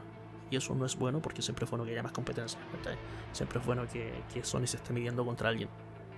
Em, así que por eso es bueno que sigan existiendo. Por eso digo, para mí el gran premio a Microsoft es por existir, por no haberse rendido con la Xbox One, por mucho que haya sido tan penca su- sus 7 años. Y, y nada, que ojalá que durante estos 7 años siguientes o lo que dure esta generación, efectivamente la Xbox Series se venda mucho y que siga existiendo para poder tener a alguien contra quien esté compitiendo Sony en este mercado. Es necesario, es importante que exista. Estamos, claro. Buenísimo. Oye, a- Ya, compadre. Yo, en lo que a mí respecta, estaría por este edición especial de. Ultra Combo. No sé Eh, tú. solamente iría a volver al, al tema de que eh, partimos hablando de, de- de Nintendo y hablamos como de predicciones o lo que esperamos que se puede venir, no hablando de nada confirmado, pero sí hablando de cosas que se podrían venir. En alguna de estas otras plataformas, ¿te atreves así como a tirar alguna conjetura? Ya sea Sony, Microsoft o PC, Mm. O algo que te gustaría que pasara de repente, más, más allá de... Claro. Bueno, me, me gustaría, me, me encantaría de que Sony siguiera liberando sus IPs para PC. Eso sería para mí genial. Sería muy, muy, muy, muy bueno. No creo que pase, o al menos si pasa va a ser como con juegos muy, muy elegidos con pinza. Uno o dos y sería. Que, eh, bueno, y si eso pasa obviamente igual se agradece. Eh, eso en cuanto a Sony, la verdad. Bueno, Sony lo ha estado haciendo súper bien. Yo creo que va a seguir la misma tendencia al 2021. No creo que varíe su modelo de negocio. Eh, yo creo que va a seguir más de lo mismo. No creo que veamos tantos, tantos juegos exclusivos geniales en el 2021 para ninguna compañía en realidad. Eh, insisto, ni para Nintendo. Yo soy de los que cree que Nintendo no va a sacar sus dos juegos grandes el 2021. Eh, Sony, no sé qué exclusivos tienes para, Para el 2021, pero Sony tampoco tiene- serán- sería God, God of War War, pero Ragnarok. no, sé, no creo que God of War lo, no creo que lo Decía lo tienen. 2021. El Decía 2021. Decía Sí, 2021. decía- ya, de, ok. de hecho, en ninguna parte decía God of War. Ojo. Eso, eso, decía eso me llamó mucho la atención. Nunca Nada decía God of War Ragnarok, decía simplemente Ragnarok 2021. Eso era todo lo que hicieron en ese teaser. Em, y, y obviamente te daba todo a entender de que era God of War, pero en ningún momento nadie ha dicho. Igual pudiese salir. Pudiese salir en el sentido de que ya se sabe que Santa Mónica comenzó a, a hacer este juego el día después de que terminaron el primer God of en War. abril del Eso 2018. se sabe con el mismo motor. No, y- claro, claro, entonces igual pudiese O sea, es ser que- este año. Es que yo creo creo. que sí lo van a sacar. No, no le veo el por qué no lo vayan a sacar simplemente por el hecho de que dieron fecha. Si decían 2021 es porque lo van a sacar 2021. ¿cachai? No se van a comprometer. Por ejemplo, no sé, pues no se comprometieron con alguno otro de los juegos que estaban que estaban ahí en, en, en la presentación. Claro, Eh, ¿Qué otro juego está anunciado por Sony? El Horizon Forbidden West, que también es para segunda mitad de año. El Gran Turismo 7. El Ghostwire Tokyo. Y el Deathloop, Tokyo, que son dos juegos de Bethesda. Ojo, pero de Bethesda. sí, yo creo que eso van a No, salir. es que van a salir, pues, ¿cachai? Sí, o sea, sí, todos salen. debiesen salir. De hecho, el Deathloop tiene fecha para mayo. El Ghostwire Tokyo no tiene fecha todavía, pero debiese salir también durante la segunda mitad del año. Eh, está este Kina Bridge of Spirits, que era una cuestión así medio parecida al, al, al, eh, Phoenix Rising, ¿ya? Eh, Sí, era- pero más bonito, era más, más Legend of Zelda que eso, o más Legend of Zelda la antigua, ¿cachai? una cuestión así. Eh, y el Ratchet and Clank Rift Apart también está anunciado para el 2021. Entonces Sony tiene al menos 1, 2, Sí, 3, tiene 4, varias, 5, 6 varias. exclusivos. Y Sí, exclusivos. está el Hitman 3 que va a salir también, que yo creo que no es exclusivo, no, de hecho no es exclusivo. Returnal también está anunciado para marzo, que era este juego de Capcom, el, el del, el Ujú. de la... El del astronauta. Claro, que se ve muy interesante también. Todo, todo eso es anunciado. Eh, se vienen hartas cosas, ¿cachai? Y multiplataforma para la, para la Play 3, está, se viene el Gotham Knights, el Howard's Legacy, el Far Cry 6, el Resident Evil Village, ojo, puede ser el juegazo del año. 12 Minutes, eh, Lego Star Wars, Skywalker no creo Saga. que salga este año. Resident Evil. Village, No creo que 2021. salga. También está Mm. anunciado 2021, de hecho, tiene fecha anunciada. Podría, podría que no. Yo creo que lo van a trazar a marzo del 2022, porque ya sí van a cumplir con la tradición de que todos los Resident Evil salen en marzo. Podría ser, podría ser. De hecho, así como si lo miramos desde ahora, ¿tienes algún posible candidato a juego del año? ¿Del 2021? Es que claro, si sale Ragnarok, Ajá, yo creo que Claro, para mí la competencia estaría entre Ragnarok, Resident Evil Village, de hecho, yo lo, lo tiro como un contendor al, al, al- al juego del año.